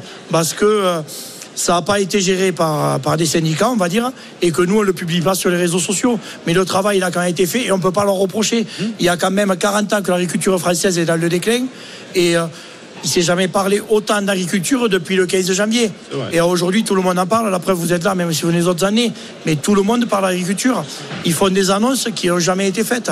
Alors Donc, pourquoi, euh, pourquoi la, la colère perdure alors puisque vous dites il y a quand même des annonces, on a reçu les aides, pourquoi, pourquoi ça continue, pourquoi on n'est pas sorti de cette crise? Parce que la- le problème de la crise, c'est qu'elle n'est pas que départementale, elle est nationale. Et aujourd'hui, euh, nous, on a solutionné un demi-problème qui était la MHE dans la région Occitanie. Qui était un truc localisé. en fait. Localisé, ça on a pu le solutionner, mais on n'a pas solutionné le, Le revenu problème, de tous les paysans. le revenu des paysans, ou le problème des, arboriculteurs, des arboriculteurs dans, dans le, dans le Roussillon, ou le problème des betteraviers dans le nord de la France, des ostréiculteurs dans l'île d'Oléron. On n'a pas tout solutionné. Et on- ils vont pas tout solutionner en deux jours. Il y a 40 ans que ça se détruit. On va pas le réparer en deux jours. Mais hein. justement, Jérôme, qu'on comprenne, parce que du coup, on, on va peut-être un peu mieux vous connaître. Vous, vous avez une exploitation de, de- de combien de bêtes? Moi, j'ai 90 mères de vaches limousines. D'accord. Euh, vos revenus sur l'année, c'est combien? Moins 7 000 euros sur, avec 220 000 euros de chiffre d'affaires. D'accord, ça veut dire que si après on fait un ratio. Comment on fait pour vivre alors Si on fait un ratio Mais- sur le mois, vous êtes à- même pas à 1000 balles par mois, quoi. Si Ah non, je perds de l'argent. c'est Voilà. pas l'argent. Et comment vous faites pour vivre justement Eh bien, on- moi, je vais être honnête. hein. Euh, les seuls frais que mon salaire, c'est le forfait téléphonique, c'est les assurances de la voiture, c'est euh, euh, le gasoil, c'est tous les frais annexes. Euh, j'ai la chance, je ne paie pas le loyer et je mange chez ma mère tous les midis. Voilà. Et Vous mangez chez votre mère parce que Ouais. comme ça vous faites euh, l'économie. Euh, d'un parce que déjà, ça m'évite. euh, Ça fait plaisir de pour faire- maman. Voilà, ça fait plaisir à maman et ça m'évite de faire à manger. Mais ce que je veux dire, je fais pas d'excès. J'essaye de travailler quand même avec des bêtes en sélection assez bien. Et aujourd'hui, c'est très très compliqué. Voilà. Pourquoi c'est vous qui avez été euh, euh, en tête de gondole, si j'ose dire, euh, sur, ce, sur ce point de blocage? Parce que vous avez la plus grande gueule? Je sais pas si j'ai une grande gueule, peut-être. Mais euh, j'ai tout le temps eu une âme de leader. Je joue au rugby, j'ai quasiment tout a été capitaine partout où j'ai joué. Voilà, je suis un leader. J'avais des amis avec moi qui sont présents et qui m'ont dit, eh bien, euh, après le discours du président de la FRSEA sur place de Capitole, devant 2000 agriculteurs et 500 tracteurs dans, la quatrième ou cinquième ville en France, on nous dit, eh bien, euh, on n'a rien obtenu. On attend les annonces qu'ils vont faire au salon de l'agriculture. Et euh, après ça, on prendra des dispositions. Et bien, moi, j'ai dit maintenant, et vous rentrez chez vous dans le calme et euh, à, la prochaine. Et moi, je leur ai dit non, maintenant, on n'attend plus. Mes amis m'ont poussé, m'ont dit tu prends la parole et euh, nous, on te suit. Et vous n'êtes pas syndiqué, vous? Je suis, euh, j'ai une carte à la, LF à la FEDSEA, Ouais. mais euh, ça ne veut pas dire que parce que j'ai la carte, je suis d'accord avec eux aussi. Mais c'est vraiment, c'est venu du terrain, c'est ça qui est intéressant. hein. Mais c'est la base qui s'est réveillée. Ouais, c'est la base qui s'est réveillée. Vous savez, Mais c'est dans tous les des années, comme ça. depuis des années, on entend que l'agriculture en dessous de la Loire, il n'y a pas d'agriculteur, c'est du tourisme. Et nous, non, on est agriculteurs aussi. hein. Et on a le droit de vivre. Et dans la région Occitanie, on est le plus faible revenu agricole de France. Donc c'est peut-être que c'est les plus petits qui se sont réveillés et qui ont voulu bousculer le système. Mais justement, qu'est-ce qui, qu'est-ce qui vous manque pour vivre correctement? Qu'est-ce qu'il vous faut simplement pour dire je vis bien de mon travail, quoi, en fait? Et aujourd'hui, on a des terres, on on a des terres compliquées. On fait, nous, quand on fait 40, 50 quintaux de blé euh, sur nos terres, c'est un exploit. Alors que dans certains départements, ils font plus de 100 quintaux. Donc c'est pas le mais pour faire pour semer un hectare de blé, c'est exactement les mêmes frais engagés à l'origine. Mais on n'a pas la même récolte. C'est ce qu'on appelle les zones intermédiaires. Et c'est là où aujourd'hui euh, la PAC, elle reconnaît pas ces zones-là. C'est là où il y a les plus gros taux de, de, déprise et, de- d'érosion du cheptel euh, allaitant parce que c'est généralement des vaches qui produisent de la viande. Et, quand on parle de décapitalisation de zones intermédiaires bah, c'est cette réalité là c'est quand il y a un mec chez eux qui fait des vaches et puis qui part euh, en retraite bah, il est pas remplacé Nous, on a eu la chance euh, d'échanger euh, pendant la pub. Et euh, je vous demandais, je te demandais, Jérôme, qu'est-ce qui fait que les agriculteurs et les écologistes aient du mal à discuter et à s'entendre? Et comment on fait pour les réconcilier? Et j'ai eu l'impression que tu me disais que, t'étais éco- que tous les agriculteurs étaient écolos. Puis, enfin, dis-moi, hein, tu vas me répondre, puisque vous êtes les premiers à vouloir protéger vos sols, protéger vos bêtes, protéger vos terres. Euh, pourquoi, quand on a parlé d'écologie, tu as tout de suite eu euh, euh, une image d'écologie un peu extrémiste? Et comment on fait pour réconcilier agriculture et écologie? C'est pas pas une image extrémiste que je t'ai laissé entendre. Je t'ai dit que c'est qu'au bout d'un moment, il y a des gens qui n'avaient jamais mis les pieds dans une ferme sur des terres et qui veulent nous expliquer à nous, nous les acteurs de la ruralité, comment on doit travailler chez nous. Euh, moi, Et c'est eux je n'ai jamais fait de normes. plateau de télé, je suis, pas- je ne vais pas arriver et vous dire il vous faut faire comme ça, comme ça, comme ça. Au bout d'un moment, c'est que vous parlez de vous, je dis vous en général, hein, une générale, voilà, c'est que vous parlez de choses que vous ne connaissez pas. Et euh, Mais la- les écologistes, pas plus que les macronistes, par exemple. Ouais, Enfin, c'est- pareil pour tous les au bout d'un- politiques. Au bout d'un moment, ça devient, on devient des extrêmes en France. On n'a plus de dialogue. Quand je t'ai dit on peut en parler, on en parlera, mais il n'y a plus de dialogue. Les gens veulent, c'est, on impose tout à tout le monde. En fait, on ne sait plus faire de concessions. On est pour ou contre. Et, et c'est ça qui oppose les gens. C'est Et- ça, parce que nous, les agriculteurs, ne croyez pas tous les matins quand on se lève euh, qu'on doit traiter une parcelle, on se dit, on est content, on va aller empoisonner les gens. Non, c'est pas ça qu'on veut faire. Nous, c'est, c'est produire dans le respect. Dites-vous que l'agriculture française est l'agriculture la plus saine au monde. On importe en France des produits bio qui utilisent des pesticides et des matières actives qui sont interdits en France. et on appelle ça des produits bio. comment on, les, on arrive Donc à il faut arrêter de taper Oui, sur mais les Jérôme, pourquoi on arrive à importer Pourquoi ces produits arrivent chez nous en fait euh, Ces produits bio Je vais te euh, le dire, sont, Olivier, euh, c'est une législation qui fait que le bio, s'il a un bio, c'est pas transposable dans un autre pays. Ça veut dire qu'un bio, bio. un bio bulgare, eh ben, s'il est reconnu bio en Bulgarie, il est bio.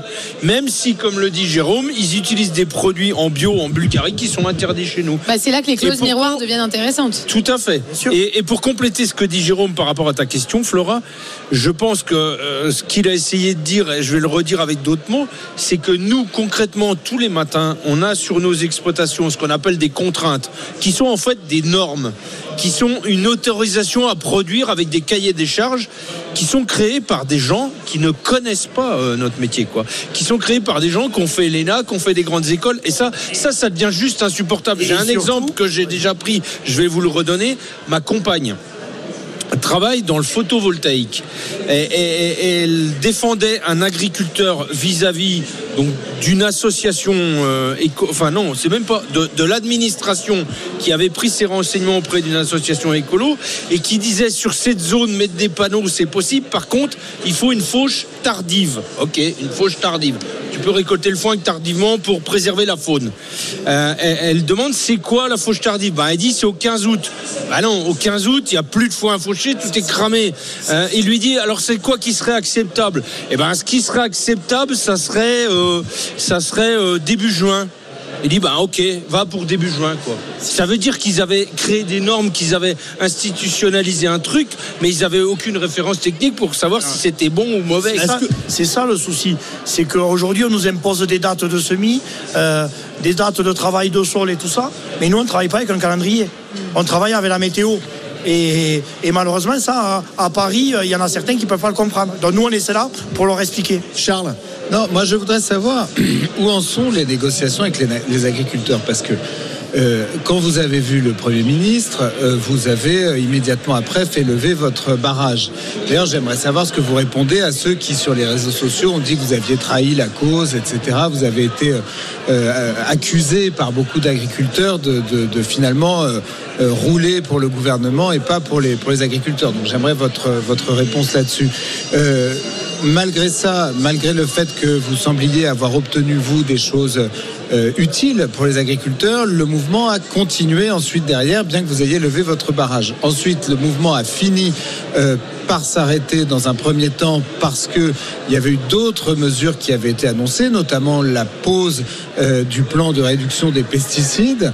Bon, euh, et ensuite, ce qui n'est pas forcément une, une super avancée, mais, mais, mais en tout tu cas, l'as dit c'est notamment ça mais, mais voilà, notamment. Et ce qu'on voit, c'est que bien que le mouvement ait été élevé, ensuite, euh, Emmanuel Macron ne peut pas venir ici faire deux mètres sereinement sans se faire absolument harceler de, questions, etc. Ce qui veut dire que le problème reste entier. Donc, selon vous, où est-ce que ça en est et qu'est-ce que surtout les agriculteurs à ce jour n'ont pas obtenu du gouvernement et qui, fait qu'ils perdurent euh, dans ce conflit avec le gouvernement? Eh bien, ils n'ont pas obtenu tout simplement des réponses à leurs questions. Et le problème, je l'ai dit tout à l'heure, c'est que l'agriculture française, elle est depuis 40 ans dans une pente dé- déclinante, on va dire. Et aujourd'hui, il y a énormément de problèmes dans toutes les régions de France et dans toutes les spécificités de la production française. Et c'est là que c'est difficile à résoudre du jour au lendemain. Voilà. Est-ce que, le prix de revient, puisque c'est la grande annonce du week-end, Emmanuel Macron, euh, à la surprise un peu générale, a dit maintenant il y aura un, un prix plancher, un prix plancher pour tous les produits. Euh, Alors on ne sait pas comment il sera négocié, par qui, comment, mais est-ce que ça, ça va dans, dans le bon sens? Alors, on va, on va partir sur un prix plancher de quoi? Et avec qui? Parce que si on fait un prix Et- plancher sur l'Europe, euh, dites-vous qu'en France, on produit 3 à 4 fois plus cher que tous les autres pays européens. en fait- en fait- Donc c'est la, c'est la fin de l'agriculture française. Mais par contre, si on produit, si on fait un prix plancher avec, les, ch- euh, avec l'agriculture française comme référence, c'est tous les autres pays d'Europe qui ne voudront pas nous suivre. Et qui vont donc, au, donc au bout d'un moment, est-ce que le prix plancher est une solution? Je pense pas. Ah ben, Certains disent qu'il faut que ça soit à l'échelle européenne, mais est-ce que c'est pas Mais c'est impossible. illusoire c'est illusoire. C'est impossible. Si aujourd'hui on doit s'aligner à l'Europe, parce que il faut bien dire dans l'Europe on est 26 ou 27 pays, Sur je qui on s'aligne.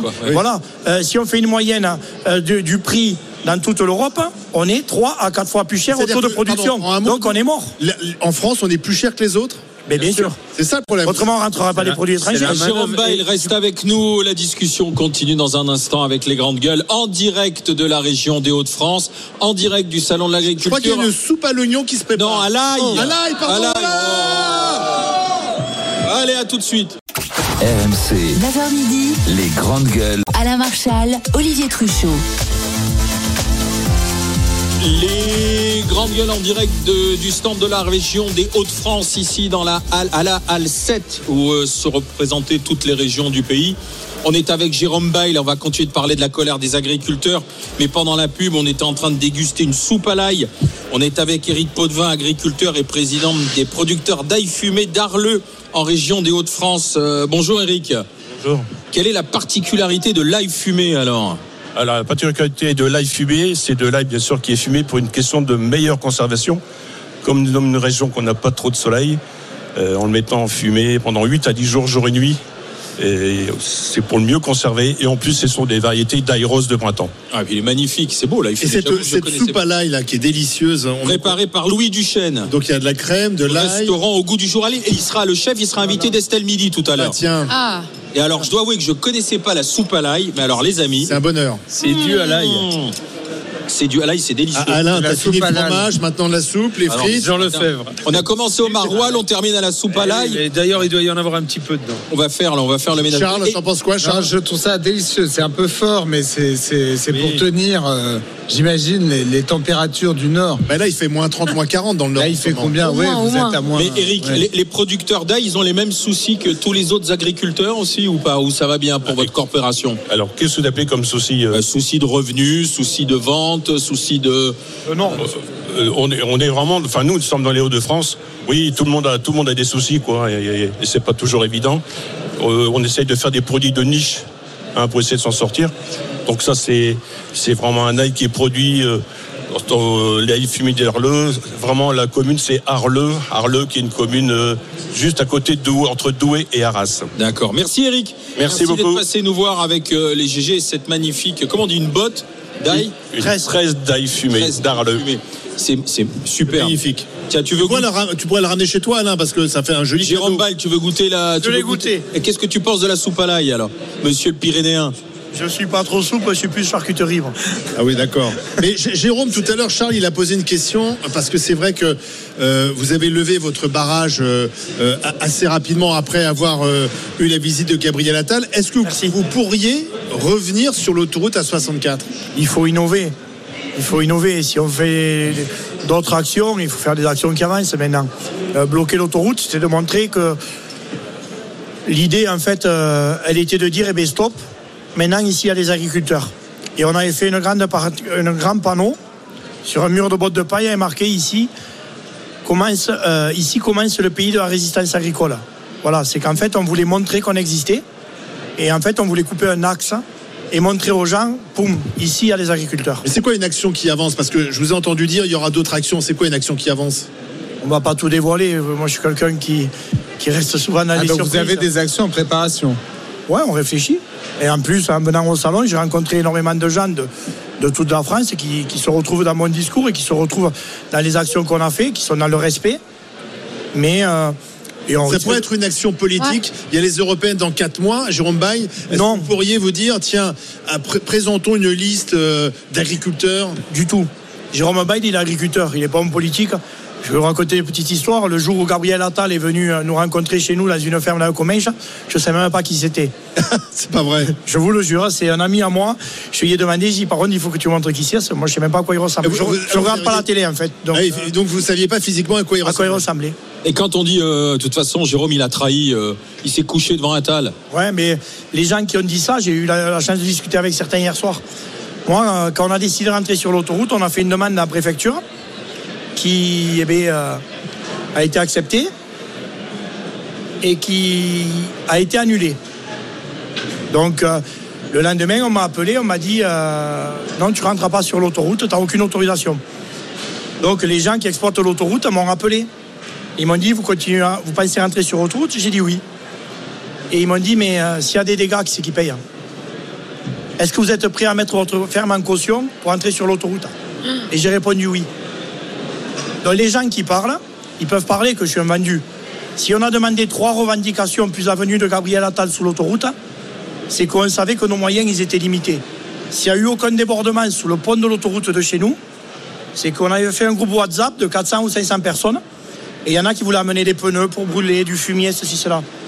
Et sur le groupe, je lisais pas tous les messages parce que truc, et j'avais deux amis à moi qui m'ont vraiment guidé là-dessus. Et ils m'ont dit, fais attention, il y en a qui veulent amener ça, ceci, cela.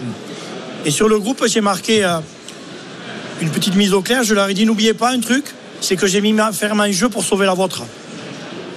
Voilà, je ne sais pas si tous les agriculteurs de France auraient été capables de mettre sa ferme en jeu pour sauver la ferme des autres.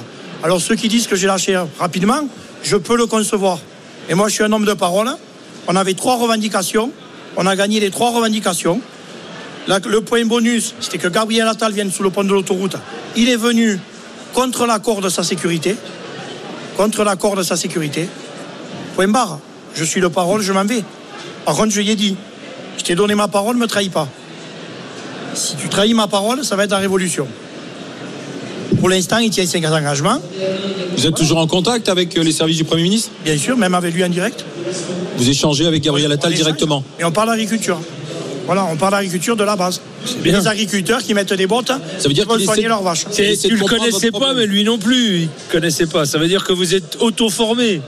Ouais, il me connaissait pas, mais par contre, euh, Non, mais ce que je veux lui, dire, lui, m'a pas empêché de dormir, que moi je l'ai empêché de dormir. Non, mais ça il connaissait différence. pas l'agriculture. C'est, mais c'est là où, c'est là où c'est terrible parce Bah, que c'est- justement. Mais c'est là qu'il a été Moi, j'ai une dernière question euh, là-dessus, euh, Didier et Jérôme. À vous entendre, on dirait que toutes les idées euh, comme les prix planchers ou même les mesures écologistes, c'est des bonnes idées, mais que l'enfer est pavé de bonnes intentions et qu'en fait, c'est dans l'exécution, c'est dans la mise en œuvre que ça pose problème. Emmanuel Macron, en 2017, il a quand même été élu sur l'idée d'être à l'écoute des Français et de les comprendre. Alors, c'était peut-être du baratin, mais en attendant, c'était son, son postulat. Ma question pour vous deux, c'est comment on fait pour que les politiques euh, euh, soient vraiment à l'écoute des agriculteurs et soient capables. Est-ce que vous voulez produire vos propres normes? Dans ce cas, il va falloir vous engager en politique, mais vous n'avez pas l'air de le vouloir. Enfin, comment on fait pour avoir des politiques qui sont réellement au service des agricultures? Des agriculteurs.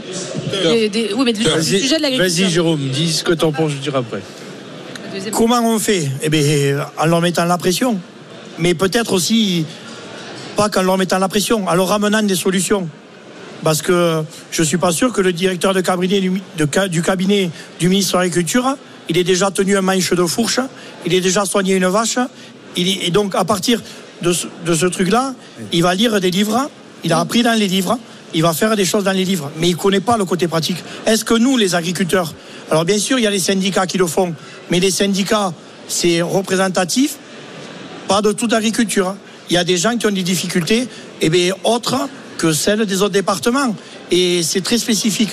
Donc peut-être qu'il va falloir que des gens comme nous, des simples petits agriculteurs, euh, eh bien, ils nous écoutent un peu plus. Oui, écoutez la base. la parole. On a appris, puisque vous parlez du directeur de cabinet de Marc Fesneau qui ne saurait pas tenir une fourche, si je vous comprends bien.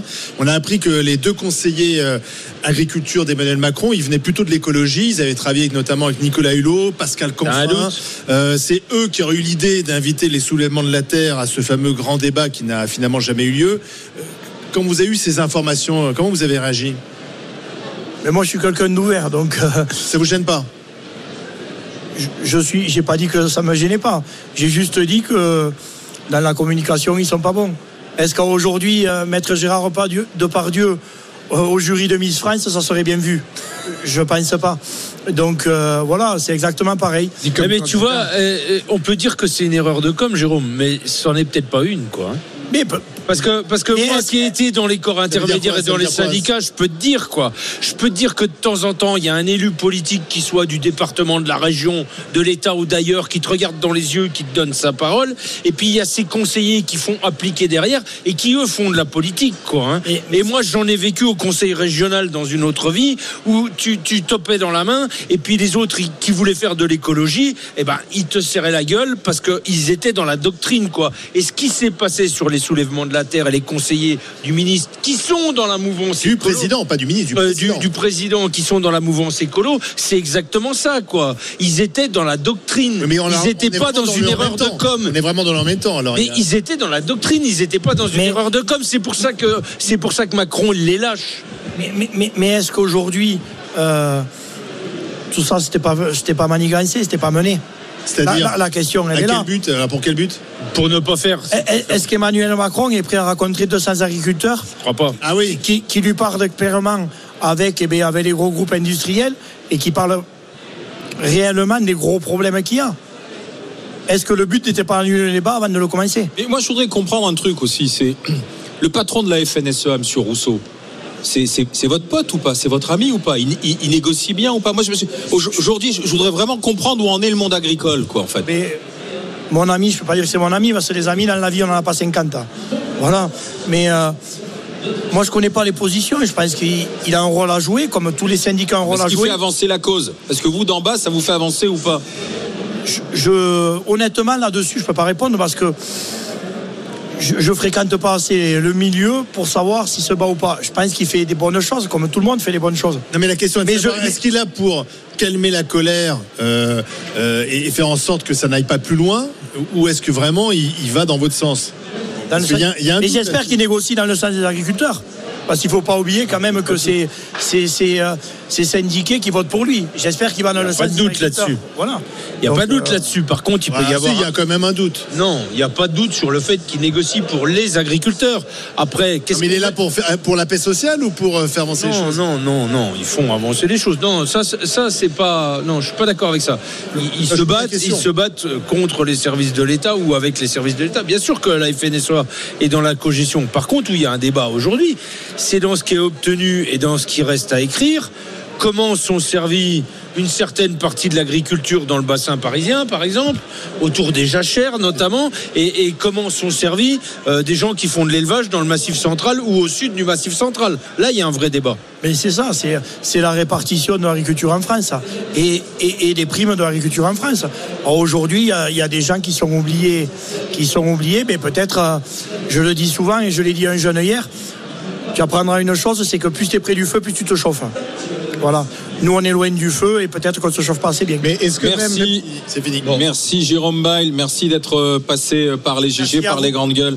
Merci d'avoir répondu en toute franchise. Elle est en direct aussi du Salon de l'Agriculture, en direct du stand des Hauts-de-France, de la région Hauts-de-France. C'est notre amie Estelle Denis pour Estelle Midi. Bonjour. Salut Alain, salut les GG, salut à tous. Euh, nous, on va parler bien sûr des produits français, légumes, viande, poisson. Seriez-vous prêt à payer euh, plus cher pour aider nos agriculteurs? On en parle dans un instant avec vous. On parlera également, euh, vous avez vu ça forcément dans les étals des primeurs, des supermarchés, les haricots verts du Kenya, les raisins d'Afrique du Sud, la mangue du Brésil, les fraises et les tomates cultivées sous serre chauffée. Est-ce qu'il faut boycotter les produits hors saison Ça, ce sera à 14h et puis à 13h. Gabriel Attal qui souhaite durcir une nouvelle fois les conditions de l'assurance chômage. D'accord, pas d'accord? On parlera également euh, d'un phénomène en augmentation dans les hôpitaux, le stationnement payant. C'est-à-dire que le stationnement n'est plus gratuit euh, dans les hôpitaux. Vous trouvez ça logique Vous trouvez ça choquant? Ce sera notre débat de midi et demi. Allez, bonne émission avec Estelle en direct de- du Hall 7 de la région des Hauts-de-France. Vous pouvez passer voir Estelle et toute l'équipe. Et nous, on se dit à demain à 9h ici aussi au Salon d'Agriculture. À tout de suite. RMC, midi 15h. Estelle Midi.